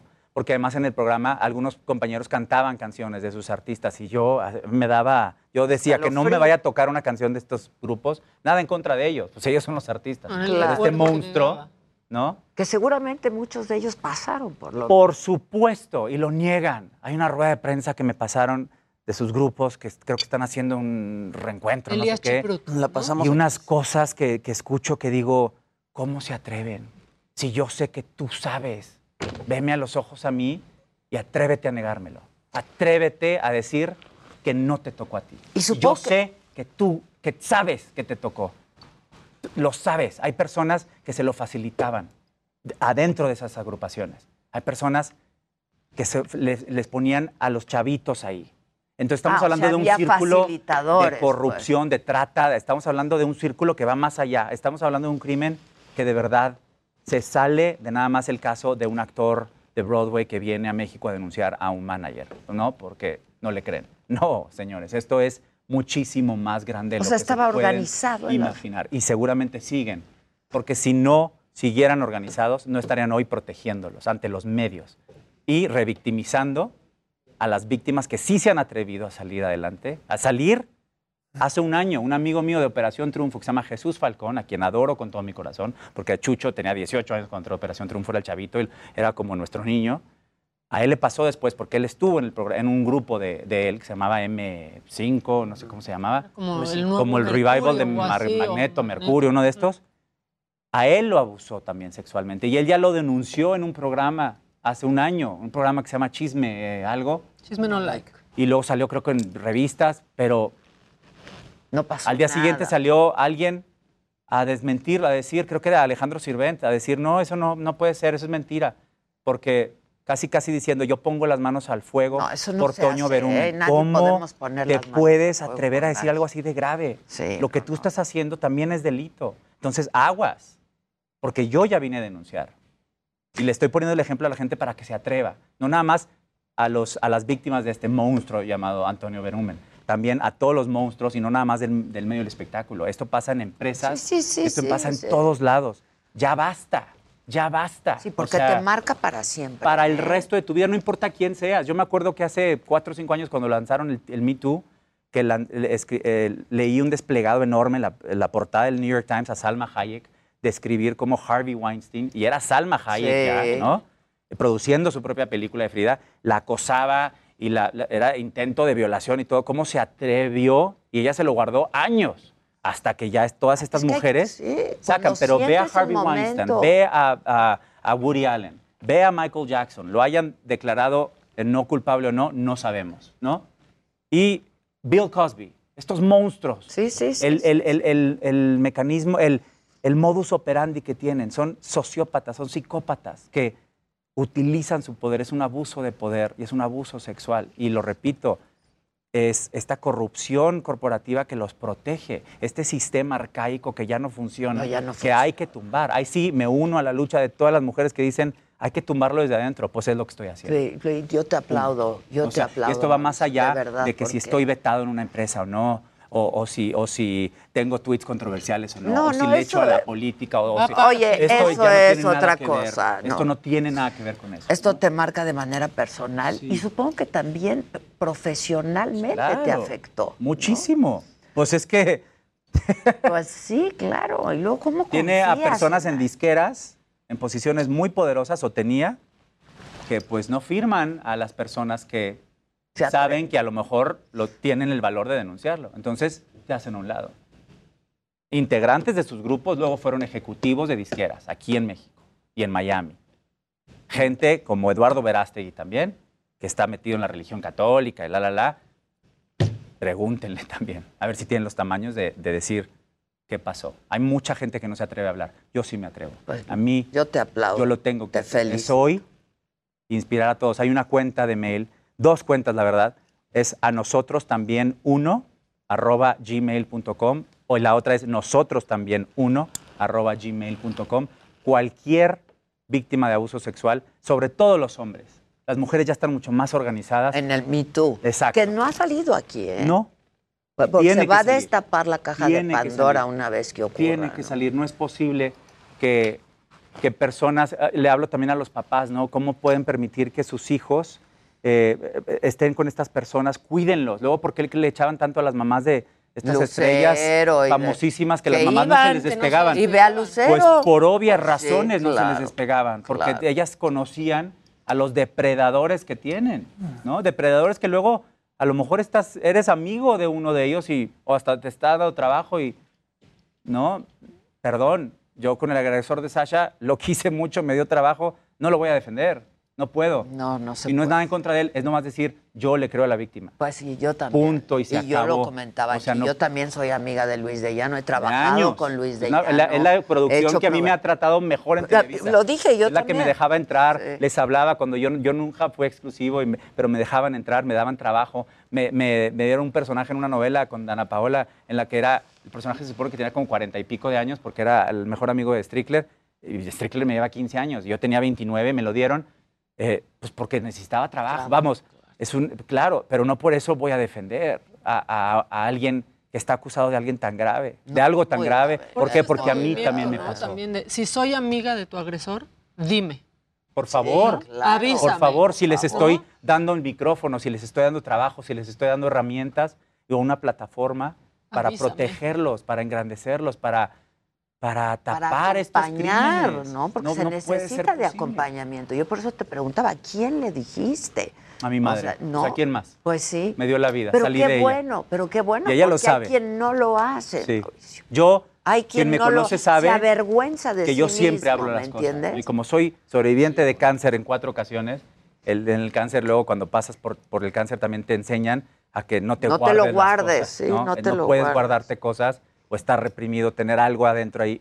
Tienes que salir y decir la verdad siempre, porque no se vale que estén libres, que estén sueltos. No se vale. Que lo sigan haciendo. No se vale, no puede- esto no puede Ellos seguir. y otros. No puede seguir. A los papás que les dan, estas personas luego tienen tutela de estos jovencitos de 14, 15, 16. Viven en sus casas. Por viajan con ellos, interior, dices, sí. no, no puede ser. Mauricio, y tú lo decías hace un momento, y en una sociedad como la nuestra, cuando ahora que fuiste a denunciar, te acompañó Las abogadas, las sí, sí, abogadas sí. que se cuadraban, pero a ti como hombre te trataron, te ridiculizaron en algún momento, no te creyeron algo así, o por el hecho que venías acompañando y hablando por, por nuestro tipo de sociedad, siendo tu hombre el que denunció. Dentro de la fiscalía, no, me trataron con todo el respeto y con todo el, ¿no? Y obviamente se fugó, se filtró la noticia a los cinco minutos, ya estaba en Twitter, sí, ¿no? sí, Y dices, sí, sí. Sabrá Dios quién está informando, ¿no? Pero esto también es para las mujeres también, ¿no? Porque ellas llevan años haciendo, tratando de hacer visible Este, este asunto que movimiento. no se puede normalizar No se puede, lo estas tenemos actitudes. bien normalizado, Adela. Y sí, es, es lo preocupante. deplorable, no es, no es posible, no es posible, ¿no?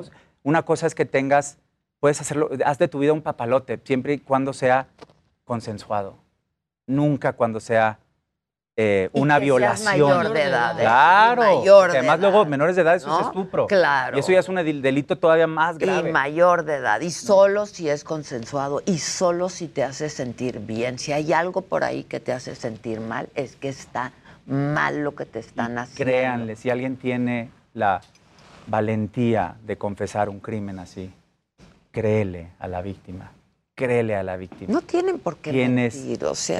Pero pues hay gente que dice que sí, que nada más, yo no necesito publicidad, yo no necesito fama, yo no necesito dinero, yo no necesito nada. Yo no vivo aquí, no tengo necesidad de estar aquí. Me encantaría no estar aquí, no, no tener que estar aquí. Claro, Me diciendo encantaría que fuera un Zoom, yo en mi departamento en Nueva York, y hablar del musical de Broadway que estrena en unos Ahora meses, nos ¿no? cuentas, O sea, pero- dices, ¿por qué? ¿No? Pero aquí estoy por eso, ¿no? Y ojalá, y mira, lo digo ya tranquilo, en paz, ¿por qué? Porque yo ya hice lo que me correspondía. Cuando dices, ya lo tengo trabajado, ¿cómo Muchísimos fue todo años este En proceso? terapia. La misma terapeuta que, que lo escuchó por primera vez sin decir nombres en Operación Triunfo, luego fue mi psicóloga durante años aquí en la Ciudad de México y lo trabajé con ella, luego también con mis psiquiatras, ¿no? Eh, tu- yo tuve eh, ataques de pánico, lo saben también mis exparejas, ¿no? Eh, una no es pública, la otra sí, y es la mujer de mi vida, ¿no? Que todo el mundo sabe, conoce, ella me cree, ella está de mi lado, ¿por qué? Porque yo se lo conté a ella cuando éramos pareja meses después de que esto sucediera, que nos conocimos en Fiebre Sábado por la noche. Y le dije, Lisette, pasó esto. Y ella lo sabe. Hay gente Porque te dejó de, de hace décadas que sabe que estoy diciendo la verdad, ¿no? Entonces, no se vale que te pongan en tela de juicio, no se vale que te pregunten eh, por qué te esperaste hasta ahora, que, pare- que pareciera que mi denuncia, que me estoy colgando de la de Sasha, que me estoy colgando del movimiento de las mujeres, que me estoy tratando de hacer eh, fama o tener followers o lo que sea, ¿no? Y no se vale que revictimicen a la víctima y que, y que, y que sigan solapando a estos No, no, no, criminales. no. A ver, a puede- no- una no puede víctima suceder. hay que empezar por creerle. Sí, porque a ver, ¿dónde está? Yo, yo estoy aquí dando la cara. ¿Dónde está él? ¿Dónde está Antonio Benón? ¿Dónde está? ¿Está en no ha México? dicho nada, No ¿no? ha aparecido, No ha ¿no? ¿Dónde está? ¿Ya no dijo ha algo? dicho nada, A nada. ver, ¿dónde está? No ha desmentido, no ha... ¿Dónde está? Así de sencillo. Con esa pregunta cierro este tema. O sea, ¿Dónde estás? Sal, da la cara, habla, da tu versión. A ver, Pues va a tener que hacerlo porque ya hay una denuncia. por ¿no? lo menos una. Por lo menos una. Ojalá que con esta se atrevan más. Y Y, no nada más de él, de todos. Ah, luego les pasa a personas que están casadas, luego el agresor el- es, el- es tu propio, marido, tu marido, propio, no, es, o tu propio padre, o tu propia madre, sabrá, el Sí, tío. O sea, cuántas historias, eches un clavado y hay miles de documentales en todas las plataformas que hablan de estos casos terribles, ¿no? Y yo tengo privilegio, evidentemente soy un hombre privilegiado que pues pu- pudo pagar una terapia, lo pude hablar, además Que mi se lo trabajo pudiste decir para empezar a tu familia, ¿eh? por supuesto, y que Porque- me creyeron. Porque te voy a decir otra cosa. De pronto te sientes culpable tú. Por supuesto. Como víctima, a ver, yo lo ¿no? incité, yo lo provoqué, serían los jeans Exacto. pegados. Que, por- ¿Qué onda? ¿Por qué? ¿No? Por- que- yo fui, es lo- claro, te pasa todo, todo eso por la mente. Claro. ¿no? Y no puedes ponerte tú como el culpable, No, cuando no, tú no, eres la víctima. Y a muchos no nos gusta llamarnos víctimas. Eh, no queremos, porque y más cuando eres hombre en esa sociedad, ma- sociedad machista, Sí, como es la de México, Latinoamérica, victimizar. los hombres no lloran, los hombres, eh, No, los lo- hombres ¿qué sí lloramos Que los y los hombres sí también lloran. somos Y también son abusados. Sí. abusados y somos a los que menos nos creen, desgraciadamente. Entonces, por favor, si han sido víctimas de acoso sexual por este señor o por otros o otras personas, escríbanos y de verdad, de verdad que les prometo que voy a hacer todo lo que está en mí para que se haga justicia. Y yo también me Sí, uno a la causa porque yo justo lo, lo platicaba con mi equipo de producción y decíamos, ¿cuántas mujeres no hay? Que lo sabemos, ¿no? Que fueron abusadas y que fueron acu- a- a- acosadas y que dicen, no, yo ya estoy casada, ya tengo a mis hijos, no Ya quiero salir a decirlo. Hay personas, yo, con ya he hijos". contactado artistas. ¿Cuál pena? He contactado a gente que trabajó con él hace muchos años y que ya no están en el ojo público y que yo conozco de años, ¿no? Ya no quieren. No Tienen miedo. quieren. ¿Ok? A tu tiempo. Cuando te animes, Todos si es que te animas, tiempo, sí. aquí estoy. De hecho, te aquí ofrezco. En el chat hay un actor que se llama Fabricio Tello, que está diciendo, hola, soy el actor Fabricio Tello, sé de lo que estás hablando, Mauricio. Yo fui a la oficina de Toño, yo hice audición y como me negué y fui según rechazado, por eso me salvé, pero te creo, Mauricio. Gracias. Gracias, Francisco. ¿Cuál leíste? Fabricio Tello. Fabricio, gracias, Fabricio. Ok, aquí hay otro, Rogelio Torre, ¿sí? Y dice... te- te Rogelio dice, Torre. Mauricio, yo pasé lo mismo que tú con esta persona y no una, fueron varias veces y puedo describirte todo y cómo pasaron las cosas porque fue prácticamente igual como te pasó a ti. A mí no me lo contaron, yo viví también ese abuso. Mauricio, te abrazo fuerte. Un abrazo, Rogelio. Y gracias por tener la valentía de abrirse. Sí, porque sí se Pues necesita de mucho, de mucho valor, porque y de... yo Estoy exhausto, Adela. no he dormido, he llorado mucho, no, tengo, no tenía necesidad hasta que empezaron a dudar y a- también hasta que me empezaron a llegar más y más denuncias y más casos. Y dije, Esto lo yo dije en el primer tuit, dije, ya no quiero hablar del tema. Yo nomás lo expuse, lo aventé y ya. Me empezaron a llamar de todos los programas. Dije, no voy a hablar de esto. Tuve que hablar, pero en lugares donde se le da eh, la seriedad que requiere este, este caso tan delicado, que es- no soy el único, ¿no? Y por eso digo, a nosotros también nos pasa. Claro, a, a los hombres también, nos pasa y hay que hablarlo. Esta es una situación de poder, Sí, ¿no? un No abuso tiene de poder. Un abuso de poder, en el que por años siempre los puestos de poder los han ocupado los hombres y por lo tanto fuimos las mujeres en nuestra mayoría de alguna manera acosadas. Y si lo Pero tenemos cuando que destruir desde cambiado y adentro, cuando- desde adentro, y Pues es lo que estoy sí, haciendo. pues sí, o sea, un claro. hombre viene a destruirles también el patriarcado, Pues sí. que está protegiendo a estos violadores y estos criminales que violan tanto a niños, niñas, jóvenes, mujeres, hombres. No discrimina género, Sí. no discrimina Es edad, que no discrimina Yo te posición escuchaba y socioeconómica. pensaba, ¿no? Al final a muchos les pasó cuando eran niños y Claro. adolescentes. Y es justo por gente como tú, con esta valentía, que van a empezar a decir también estas historias de lo que Ojalá. vivieron con, con Ya está estas pasando. situaciones. Sí, Ya ya, está desbloquearlo, ¿no? Porque Desbloquearlo, exacto. pasa eso, y es terapéutico, es, es catártico, es- está sanando también y es una sanación colectiva, ¿no? Ya te vuelves hermano del mismo dolor, de alguien que vivió lo mismo que Por tú. supuesto. Y que es algo muy fuerte, muy delicado, que puede tener consecuencias gravísimas, eh, eh, emocionales, psicológicas. Hay gente que ya no quiere saber nada de la música, hay gente que ya no quiere saber nada Que acabó asqueada. Sí, que- Y le truncaron su carrera profesional. y no se vale. Y no se Ay, vale. sino yo que sé lo que cuesta tener un lugar, Sí. lo que cuesta poder que sepan, aunque sea tu nombre, que digan, ay, es el que canta, ¿no? Lo que te cuesta, años de partirte tu madre y dejar el alma en el escenario y de no, no, no y no hasta que el sí Pero lo eso, eso sí es parte de la carrera. Lo Claro, otro y hay no, managers, lo hay managers no. extraordinarios, Claro, hay Ah, gente extraordinarios que protegen al artista. Yo he trabajado con managers tanto en México como en Estados Unidos extraordinarios. A mí un representante mío, mío, que me ha firmado, que yo he firmado con ellos, nunca me ha pasado esto. Esto es por los otros, porque también existen estos cerdos que son productores, que son directores, que son promotores, que son escritores, que son directores. En todos los ámbitos existen. Sí, Y que se Y vio hay que mucho tener también mucho en esa época. Yo me acuerdo los grupos musicales. Era una, era una cosa. No, no sab- o sea, no, no, si eres O sea, mexicano y tienes de 40 a 70 años, Lo sabemos. saben de qué estamos hablando. sabemos, y los tiempos ya cambiaron y es ahora o nunca. Sí, es Tenemos- cierto. no, es, no es posible que haya notas de hace una- un año, dos años y que nada, nadie le haya dado seguimiento. pasa No es nada. posible que diga gente hasta la fecha, es que era un secreto a voces. Todos lo sabíamos. ¿Y por qué no hiciste habló. nada? No ¿Por qué? ¿no?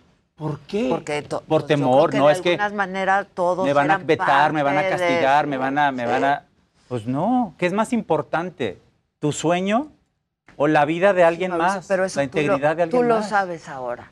Pero cuántas Ya jovencitas y lo- cuántos Sí. jovencitos, ¿no? Que dicen, híjoles, pues a lo mejor esto es parte el de, camino. no es el único camino. No, no es.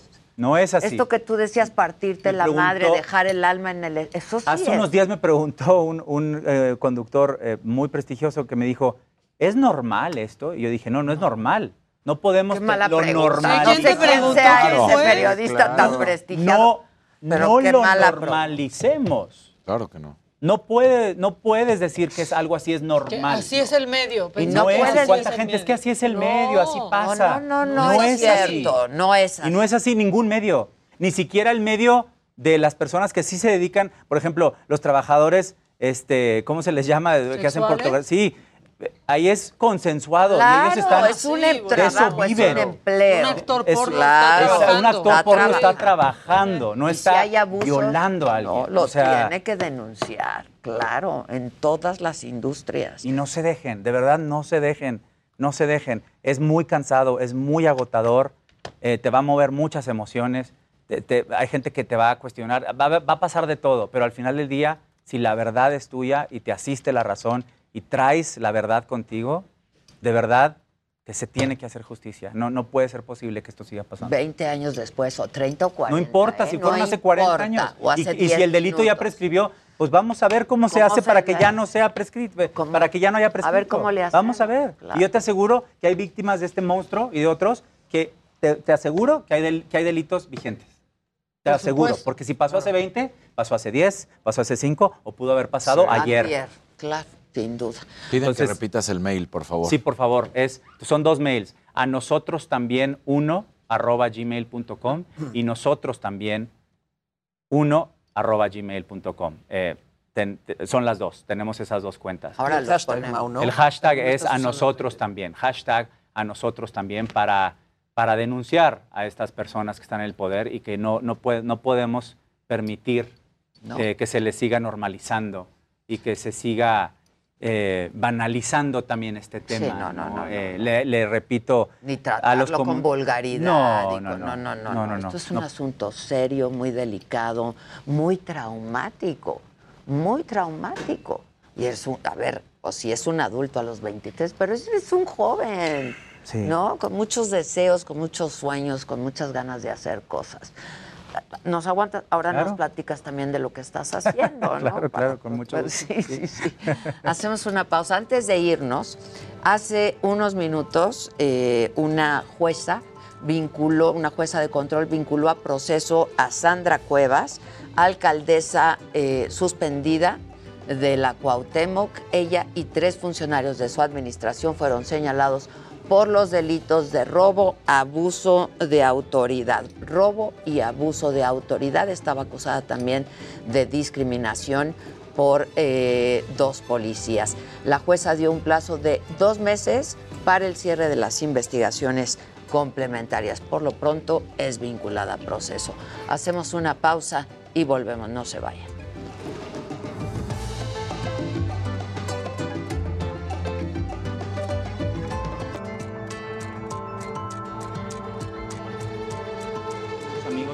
Ah, buenísimo, buenísimo.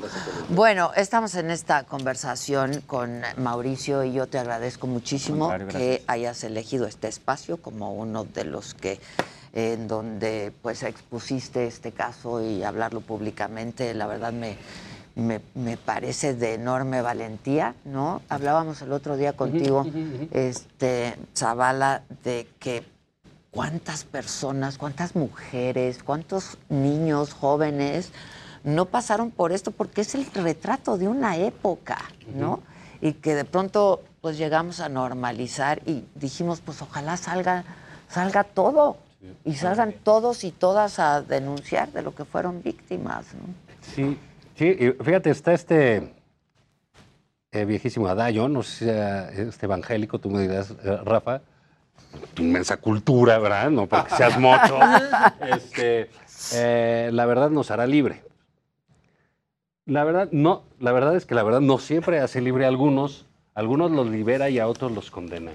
Sí. Y creo que las personas que deciden liberarse con su verdad eh, lo hacen a un costo altísimo para ellos. Altísimo. como- altísimo, dolorosísimo para ellos, pero es una verdad que a otros los va a, a condenar. ¿no? Entonces sí creo que, como bien dices, puede caer toda una época, toda una manera de ser, toda una manera de funcionar durante mucho tiempo. O sea, lo hemos visto, eh, por ejemplo, en personajes como Plácido Domingo, ¿no? Ya eh, octogenario, ¿no? Y que le cae del, eh, el rebote porque, pues sí, llega un momento en que la justicia se trata de eso, de pagar las culpas, Claro. ¿no? De, de alguna manera. Entonces yo este, creo que es algo muy sano como sociedad, este, muy sano como personas también. Eh, me imagino lo, lo- lo doloroso y lo liberador que puede ser en, en este momento. Y creo que sí hay que, eh, hay que apoyar, hay que apuntalar a favor de eso, más allá de si lo que comentaban, si prescriben los delitos Sí, sí, sí, sí, o no, el, el, el orearlo, el, el comentarlo, el decirle, el saber qué fuimos, qué hicimos, cómo nos portamos, eh, cómo Como veíamos las cosas como sociedad, ¿no? sociedad y Claro. cómo hay que, cómo hay que verlas ahora. No, yo coincido absolutamente. Es la, la- la denuncia como un momento de valentía y de liberación. Ocurra cuando ocurra. Eh, la moral social ha cambiado definitivamente de unos años acá. Antes estaba normalizado, ocurría. Eh, estoy oyendo a Mauricio y dice, bueno, es que todos lo sabían, era, era un, Un secreto, secreto a a voces. voces. Y, y, ¿y por qué no lo dijiste? Porque te, te convertiste un poco en un cómplice. La moral social ha cambiado para bien en algo que se llamó la rebelión de la intimidad y es el momento en el cual las mujeres aparecieron en la vida pública y cambiaron todo esto. Eh, bueno, luego bueno, el Me Too, etcétera. Porque hay casos, hay casos paradigmáticos, es decir, Sartre y Simone de Beauvoir agarraban chavitas. Sí, sí, sí, claro. Heidegger se ligó a Hannah Arendt Sí, cuando era su alumna. era su alumna. Bueno, Casi menor, sí. Bueno, Sí. una menor de edad. Bueno, un abuso, ¿no? Y circula Absoluto, un sí. libro que yo recomiendo muchísimo de una autora que se llama Springora, que se llama El consentimiento, que es la historia de una niña de 15 años que es tomada por un escritor conocido en Francia de 50 años. Y es una historia desgarradora. Y se llama El consentimiento. Yo creo que es hoy en día una lección de moral, de libertad y de denuncia. Ah, pues hay que leerlo. Es muy bueno. Hay que leerla. Y, Pues y- y- y repetir, el- eh, insisto en el de Alma Guillermo Prieto, sí. de por qué soy feminista, que tiene que ver con esto de, de- de la verdad como elemento liberador, ¿no? Eh, y costoso. Y que nos va a costar como sociedad este, admitirlo, Pero verlo, es porque es por generación. pero es para que las siguientes generaciones No pasen no por pasen eso. por Eso es muy importante. Es Y yo por eso lo estoy haciendo, para que los jóvenes de hoy no se dejen y que ya no permitan Que que, no sucedan que es este parte del proceso Porque de mucha gente piensa, ay, es que así es Bueno, en pero este negocio. tú elogiaste mucho ahorita a un periodista que te preguntó. La pregunta eh, no debe de existir. Claro. ¿Esto es normal? Esto es normal, no, no, no, Pues no, no, normal. no es No es normal. ¿Qué pregunta es esa? como si fuera un lugar a donde llegas y de ahí tienes no que hacer es. Tienes- normal, que- que no- lo tenemos normalizado. que Es- es esa es otra cosa, Eso pero es. no, Y no eso es es terrible, porque lo tenemos tan normalizado que luego a veces las propias familias no le creen a la víctima.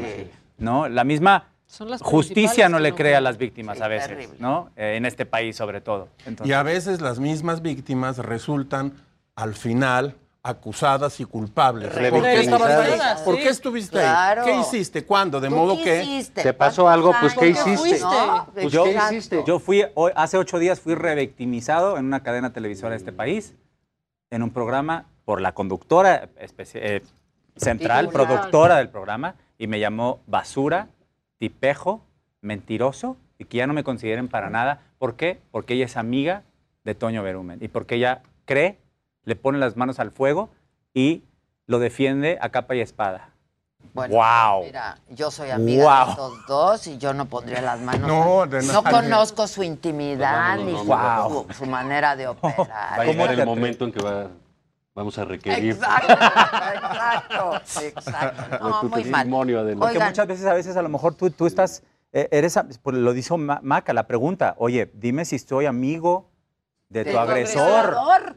O de un violador, dímelo. A lo mejor estoy en su casa comiendo y yo no lo sé. Y es un abusador. Sí, Dímelo. subo una foto Y con yo no él. quiero a lo ser mejor puedo amigo ser de su No, pariente, no, no. su Yo familia. no quiero ser amiga de No, esto. ya no. La Basta, verdad, ya no, basta, nunca basta. más. Ya. Bueno, rápido, dos temas. Este, ya vamos a acabar el programa, pero dos temas. Sandra Cuevas vinculada a proceso, ¿no? Mira, yo yo digo, creo que esto hay que escribirlo en la lógica de la batalla contra Ricardo Monreal, de Claro. Claudia Sheinbaum, eh, pues no sé, del propio presidente, etcétera, ¿no? Eh, creo que tiene esa lógica. Eh, ciertamente es un personaje este, pues, Estridente, estridente, estridente. curioso, por decirlo Peculiar. menos, Peculiar. peculiar, peculiar, pero eh, di- digamos, hay una clarísima venganza. Allí estuvieron Dolores Padierna, René Bejarano, gente que pues, realmente estuvo regenteando literal esa delegación durante, durante años. Eh, yo quisiera juntarlo con otra cosa, con lo del Bronco. Mm. Eh, hoy decía eh, Jorge Cepeda, que no soy fan de él, pero es, Lo lees. es de estos este, que- Lectura. que, que hay que echarle un ojo, ¿no? Porque es de lo poco inteligible que hay de alrededor de López Obrador. Y decía, no están en la cárcel los corruptos, sino los que perdieron. Entonces, no están llegando a la cárcel los que deben de estar, sino los que perdieron o ganaron o pertenecen a otro grupo Exacto. político, ¿no? Entonces, eso sí habría que tener mucho cuidado. Creo que es un error de- del- del gobernador de Nuevo León. Creo que él acaba de firmar, aparte, su orden de aprehensión para dentro de cinco Sí, años, sí, porque claro. el Bronco metió a la cárcel a Rodrigo Medina. Es cierto. 15 horas, ¿eh? Pero la foto la tuvo. En mi tierra todo, caray. Sí. Y luego- Como Samuel tiene la foto ahora ahora Samuel Bronco. tiene la foto y entonces se va a hacer eso una, eh, digamos, un uso y Pr- costumbre práctica, sí. de, eh, de Nuevo León. Y lo que vemos con la eh, delegada, pues es de, de llamar la atención que, que termine pues, en la cárcel, Cuando fue a la audiencia, hay otra cosa, y concluyo. Ir a una audiencia Es se está convirtiendo en un problema. Es. una absoluta falta Sí. de garantías que ni los abogados quieren ir. exacto. Los abogados recomiendan Ya, no hay que ir, no vayas, no ¿no? hay que ir. Es un hecho. Rafa. La- eh, eh, rápidamente, la, la composición política que tenemos hoy en día en la Ciudad de México nos indica que las dos grandes delegaciones, la Iztapalapa y Cuauhtémoc, que estaban divididas, quieren recuperar la Cuauhtémoc, que es fundamental para la jefa de gobierno, número uno. Número dos, ya lo hemos hablado aquí en esta mesa, la sucesión adelantada se va moviendo de muy distintos modos. Urge para Morena obtener la delegación Cuauhtémoc. Y tú tienes razón, Juan, esto es un pleito con Monreal, ¿Qué? Eso por un lado, pero yo creo que es un error de cálculo, ¿eh? Con esta mujer, con Sandra Cuevas. O sea, yo no. con Monreal. Y con Monreal. Yo a ninguno de los dos, este, pues los querría de enemigos. No, no, desde y aquí no. Sandra Cuevas lo dijo con mucha claridad, ¿eh? No me quieran de enemiga.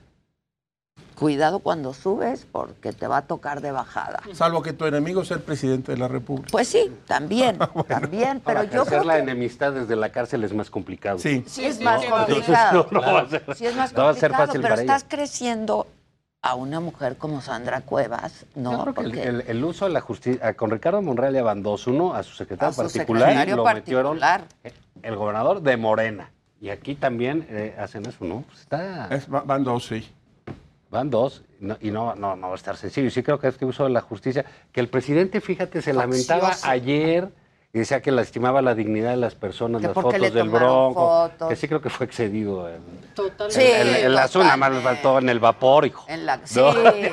estaba en la cárcel como en el vapor. Sí, pues sí. Sí, sí, sí. Entonces, bueno, pues está eso. Y creo que ahora lo de Sandra Cuevas, pues es un uso que parece político este, de la justicia, ¿no? Eso, y bueno, hoy no sé si vieron en el país este, el nuevo reportaje de los departamentos en Madrid Del- de Gertz de Manero. Gertz Manero. Bueno, O sea, pero- no, seguimos cada semana que venimos aquí. Sí. Y ponemos Gers Manero y va creciendo. Pero ese- Tiene no nos va- al final no nos vamos a Pero poder Carlos ver. Slim es un niño, de- él, él sí tiene dinero, Gertz sí tiene dinero, ¿no? Tres departamentos en Ibiza, que no es cualquier cosa. Y, otra, Ibiza, sí. y un En departamento Ibiza, de en 200 Madrid. metros al lado del retiro. Y sus Dices, 200 coches aquí. Ajá. Su- sí. sus 200 coches. ¿Qué- 200. ¿Qué, qué pasa con ese señor? Y uno pagando renta, ¿verdad? No, sí. Viendo si te subes a la bici. de- Uno en tandas. Yo ando en City Bike, No, sí, pero pues es que es escandalosa claro. la fortuna de este señor, ¿no? Bueno, parece ser cada semana que va creciendo de un modo descomunal. Y eso solo puede ser producto de una cosa, si me permite. Tiene más propiedades. De movimientos ilícitos de algún tipo. Que el Kale. Pues sí, si fueras Slim y tienes que 100 no coches. si fueras pues Slim, o sí. si fueras un gran empresario, pues Sí, sí, sí, el sí. señor tiene mucho dinero. Pero si has sido siempre eh, un funcionario y fuiste el rector de la Universidad de las Américas, bueno, pues El Campus México. Campus no, México. No, pero Sí. dice que fueron heredados. Oigan, ¿quieren oír lo que dijo Sandra Sí, Cuevas? sí. Vamos. Lo escuchamos rapidísimo. Viene, Alan. Hola, ¿qué tal? Adela, amigos, muy buenas tardes. Acaba de salir Sandra Cuevas acompañada por el resto de los alcaldes de la Unión de Alcaldías de la Ciudad de México. Agradeció, por supuesto, la presencia de sus simpatizantes y comentó que se siente pues acorde con la justicia, esperando a que pues actúe en favor de pues lo que es la legalidad. Esto ocurrió hace un par de minutos en una situación pues eh, bastante caótica. Prácticamente ya en estos momentos podemos observar cómo se encuentra completamente vacía esta zona. Cabe destacar que la Fiscalía General de Justicia obtuvo vinculación a proceso en contra de cuatro servidores públicos, entre ellos la alcaldesa. Y pues bueno, ante esta situación, la juez de control determinó que subsisten las medidas cautelares de separación temporal de cargo y también la prohibición de salir del país, además de acercarse a las víctimas. Se fijó un plazo de dos meses para el cierre de la investigación complementaria y por lo pronto es el reporte que tenemos desde esta zona, Adela, de los juzgados Alan. en el reclusorio norte. Gracias. Este, Sí, va a haber bronca, ¿eh? Porque sí la dejaron en libertad. es lo que te digo. está en Y la van a crecer. Ahora, si sigue, el, si el proceso sigue con e- eh, ella no puede ejercer su cargo y si no ejerce su En cargo dos meses. en dos meses Ya se presenta que- una terna y ella está fuera. Oigan, de la- a ustedes dos les ofrezco una disculpa. No, de ninguna este manera. tema- Valía la pena Valía pena. yo lo oí. Muchas gracias. Y Mau, gracias. Gracias, Que te vaya siempre. muy bien en Broadway. Muchas ya luego platicamos Allá de lo allá padre espero, que sí, estás haciendo. espero. este, sí te voy a ir a visitar. Sí, sí. Y gracias a ustedes. Hasta mañana.